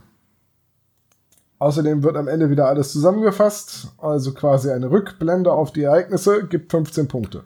Und ganz zum Schluss wird noch die Visitenkarte vorgelesen. Das gibt einen Punkt und somit kommen wir auf einen Gesamtklischee-Koeffizienten von 76. Und das ist eine echt unterdurchschnittliche Folge. Happy Birthday, Olaf. Ähm, der Höhlenmensch hat 90, zum Beispiel. Und äh, Vampir im Internet hat 61. Also mega unterdurchschnittlich. Ja. in äh, Warum hattest du dir die Folge jetzt genau gewünscht, Olaf? Ähm, ich wollte gerne eine etwas, also ich wollte keinen Klassiker jetzt äh, zu meinem Geburtstag bemühen. Deswegen habe ich gedacht, nehmen wir einen modernen äh, Fall. Ähm, ich meine, der ist, der ist jetzt halt auch schon 15 Jahre alt, ähm, aber nichtsdestotrotz mh, finde ich, glaube, hat das er ist ganz viele neue unserer- Aspekte drin. So, ja. Es ist eins unserer Probleme in Anführungszeichen, aber die Fälle, bei denen wir sagen, das ist jetzt ein neuerer Fall, das ist für die jüngeren Hörer und auch die jüngeren unserer Hörer sind das Fälle aus deren Kindheit. Das Ding ist, für uns ist alles ein neuer Fall ab Folge 100. So, Nee, alles ab 34. Olaf, du bist aber auch bei zu dir Jesu. Geburt ge- geboren worden. Also, du bist älter als der Harz. Das ist ja, also, weißt Und du? wisst ihr was? Heute noch einmal besonders, äh, noch mal ein Jahr mehr. Ja. Ich weiß gar nicht, wo ich diese Grenze in meinem Kopf immer ziehe, aber ich denk so, ich glaube, bei mir ist es sogar früher. Ich glaube, alles nach Geheimakte UFO ist für mich eine neue Folge. Nee, bei mir, sobald es dreistellig wird, ist es eine gefühlt neuere Folge, was aber auch Quatsch ist. Aber ich, für mich ist auch 2005 erst vorgestern gewesen und nicht vor 15 Jahren. Das ist einfach, ja, keine Ahnung. Das muss mit dem zusammenhängen, was Douglas Adams mal gesagt hat. Von wegen alles, was bis zu deinem 15. Lebensjahr ähm, erfunden wird oder auftaucht, ist vollkommen normal und alltäglich. Alles bis zu deinem 35. Lebensjahr ist neu und aufregend. Und alles, was danach kommt, ist wieder den Gesetzen der Natur. Ja, das kann tatsächlich so Da bin sein. ich ganz unrecht, ja. Hm. Also ich bin mal gespannt, wann das bei mir einsetzt, weil ich bin jetzt genau an diesem Break-Even-Point. Ähm, ich bin 35 und ich würde gerne mal wissen, ab wann das bei mir so, so anfängt, dass ich sage, oh, das ist so ein neuer Quatsch, damit kann ich nichts anfangen. Ich dachte, es ist so dieses VR-Brillen-Ding, aber das ist es auch noch nicht. Also, Tja, ich bin mal Für gespannt. mich war es Snapchat. Ja, aber das sind ja Apps, das ist mir ja vollkommen egal.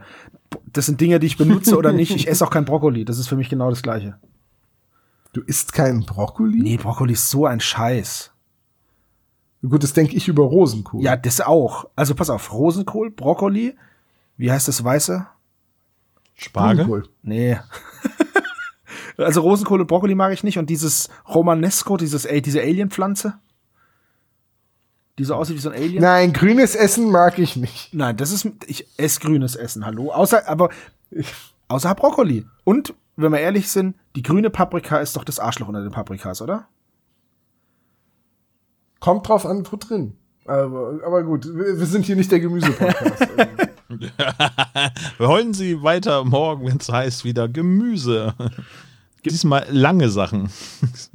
Gurke, Spargel. Ja, es fällt dir schon nichts mehr ein. Aubergine. Aubergine, Zucchini, Banane. Was machen wir hier? Porree. Spielen Lauch. wir jetzt noch eine St Runde Stadtland Fluss. Ja, können wir gerne machen. Ich fange an. Ihr sagt Stopp. A, Ähm, Stopp.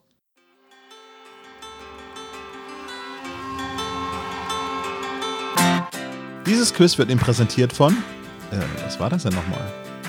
Olaf, hast du zufälligerweise den Vergessenstrank aus dem Kühlschrank gesehen? Äh, ich kenne Sie nicht. Ich sehe Sie heute zum ersten Mal. Hallo. Hallo, Dr. Knobel. Ahoi, hoi. Hallihallo, Herr Dr. Knobel. Herr K Dr. Knobel, sind Sie bereit, wieder einmal furchtbar süßen Geburtstagskuchen in sich reinzustecken? Ja. Ich habe das Sehr Gefühl, gut, wir hier. haben bei weitem mehr Geburtstage als Personen, die podcasten. Ich, Aber nur, weil wir so gerne Kuchen essen. ich bin mir dann nicht ganz sicher, aber habt ihr nicht alle zweimal im Jahr Geburtstag seit neuestem? Ich nenne es das Kuchenfest. Und hat Olaf nicht versucht, siebenmal einen Geburtstag im Jahr zu bekommen, als Hundejahre und so, damit er auch sein Alter rechtfertigen Nee, kann? für jeden Magen, den ich besitze. Olaf ist nämlich Melmarkianer, das weiß kaum ich jemand. dachte, er wäre eine Kuh. Das erklärt aber auch die Behaarung. So, machen wir weiter. Seid ihr alle bereit für ein Quiz? Nee, aber Nein, machen aber wir machen trotzdem.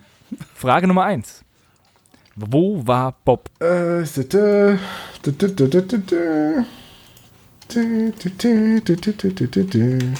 Moment. Ähm, ich möchte gerne lösen. darauf hinweisen, dass ich das gerade versuche ähm, anders zu, anzugeben. Ich möchte das honoriert wissen. Ach du lieber. Ein Morsecode. Hast du Längen- und Breitengrad rausgesucht oder was? Oh. Olaf. Props, Puh. oder? Also, die richtige Antwort ist Idaho. Und das haben Sebastian und Tom richtig. Olaf hat ein Hühnerei und einen Weihnachtsmann. Idaho. Doch, das ist richtig. Ja, Das ist sehr gut. das haben alle drei richtig. Okay, wir können ja irgendwann mal auch die Fragen versuchen mit Emojis zu beantworten. Habe ich versucht gerade, Wie ja. heißen diese Rätsel noch? Romben? Rebus. Ist Rebus. Rebus. Ein, ein, Rebus, nicht Rhombus. Ist Rhombus Form. ist was anderes.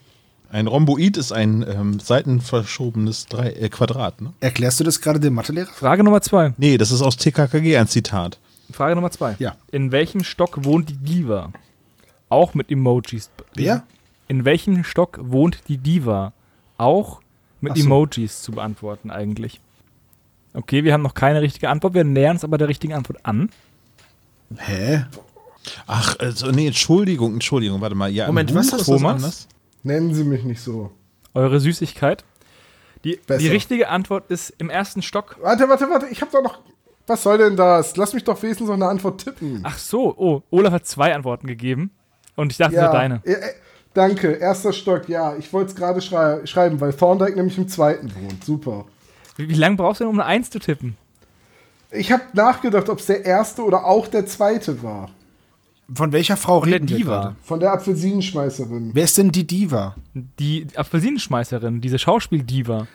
Die ist keine Schauspielerin, die ist auch keine Diva, die Doch, ist die niemand. ist Schauspielerin. Die möchte ja deswegen, dass die Paparazzis Eine endlich ein Diva- Foto von ihr veröffentlichen. Also Definition Diva, aber das ist keine Diva. Ja, die, die Formulierung der Frage war doof, aber mir war trotzdem Die klar, war richtig doof. Ist. Ja, und deswegen die, die Kimberly Lloyd, die einzige Schauspielerin, die da wohnt, wohnt nämlich im zweiten Stock, aber egal. Zusammen mit Thorndike. Ja, du kriegst einen halben Punkt, der wird abgerundet. Äh, Tom? Du kennst es. Du bist sonst auch immer auf der Seite von Dr. Knobel. Nein, das hat damit nichts zu tun. Die Frage war einfach komplett beschissen formuliert. Ja, das sage aber ich auch egal. öfters, aber Frage Nummer drei. Herr Dok ja. Nach wem schlüpfen Bob und Jelena in das Haus? äh, jetzt aber in das Haus, wo Thorndike Genau. lebt. Das ist dasselbe, in dem die Diva wohnt, die keine Diva ist. Ähm, nach wem schlüpfen die da rein? Lachhafte Schiebung hier im, im Quiz wieder mal. Wird noch besser. Ah, ach so, doch. Ach so. Ah, okay. Mhm.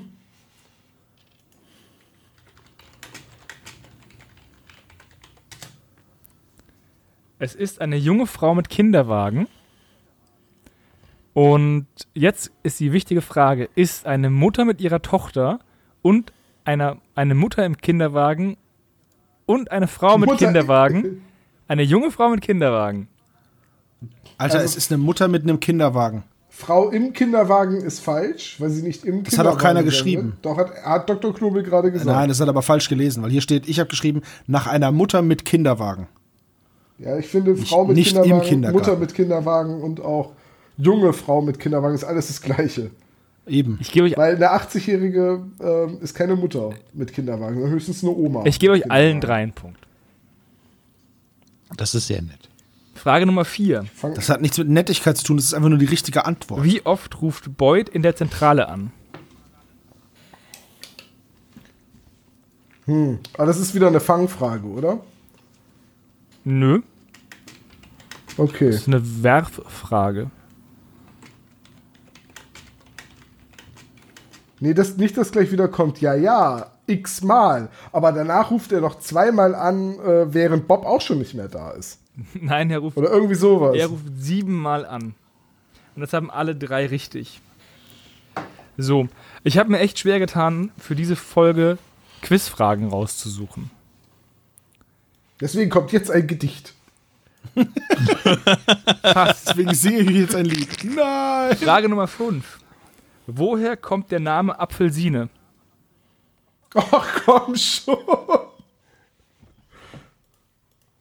Woher soll Willst man du das mich- denn wissen? Willst du mich. Das ist eine, ist eine Schätzfrage. Was eine Eine Scherzfrage? Schätzfrage. Ihr könnt schätzen, woher der Name kommt. Oder was er bedeutet.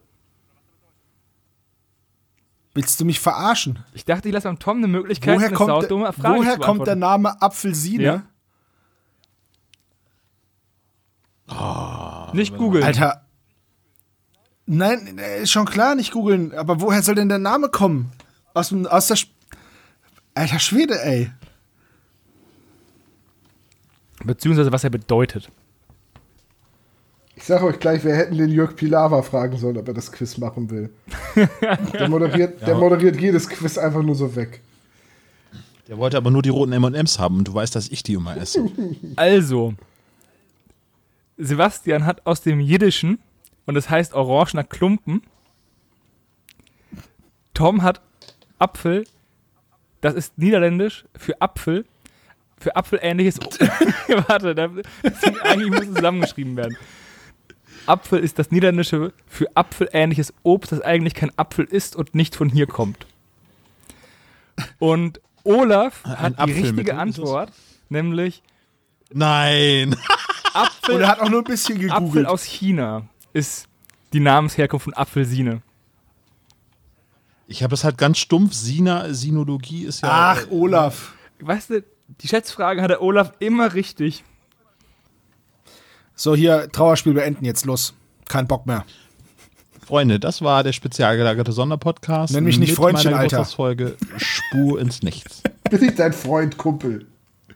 Ich bin nicht Wie dein immer Kumpel, mein sei der Alter. Aufruf äh, hier ich noch einmal. Wir Alter? suchen einen zweiten, Kerlchen. wir suchen einen zweiten neuen Podcaster. Ne? Bewerbung bitte jetzt per Mail an äh, Tom oder an mich schicken. Nee, Dankeschön. nee, du bist raus, Olaf. Du hast es falsch ver verstanden. Du bist raus. Happy Birthday to you. Da vorne ist die Tür. So, wir machen jetzt was alleine. Ähm, Tom, hast du Bock auf Können- TKKG? Olaf, Olaf, warte. Olaf, nimm mich mit. Tschüss, bis zum nächsten Mal. Ciao. Ciao.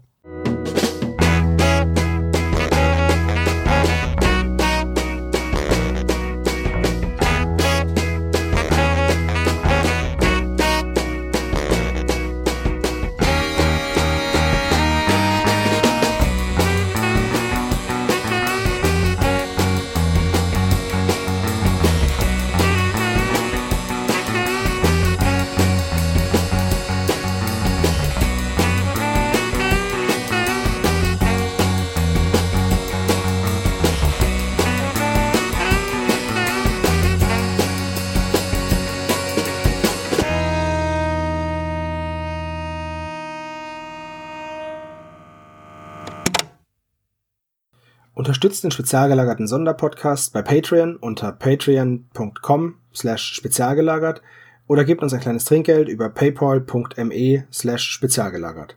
Dieser Podcast ist ein reines Hobbyprojekt von drei Fans und steht in keiner Verbindung zu Europa oder Kosmos.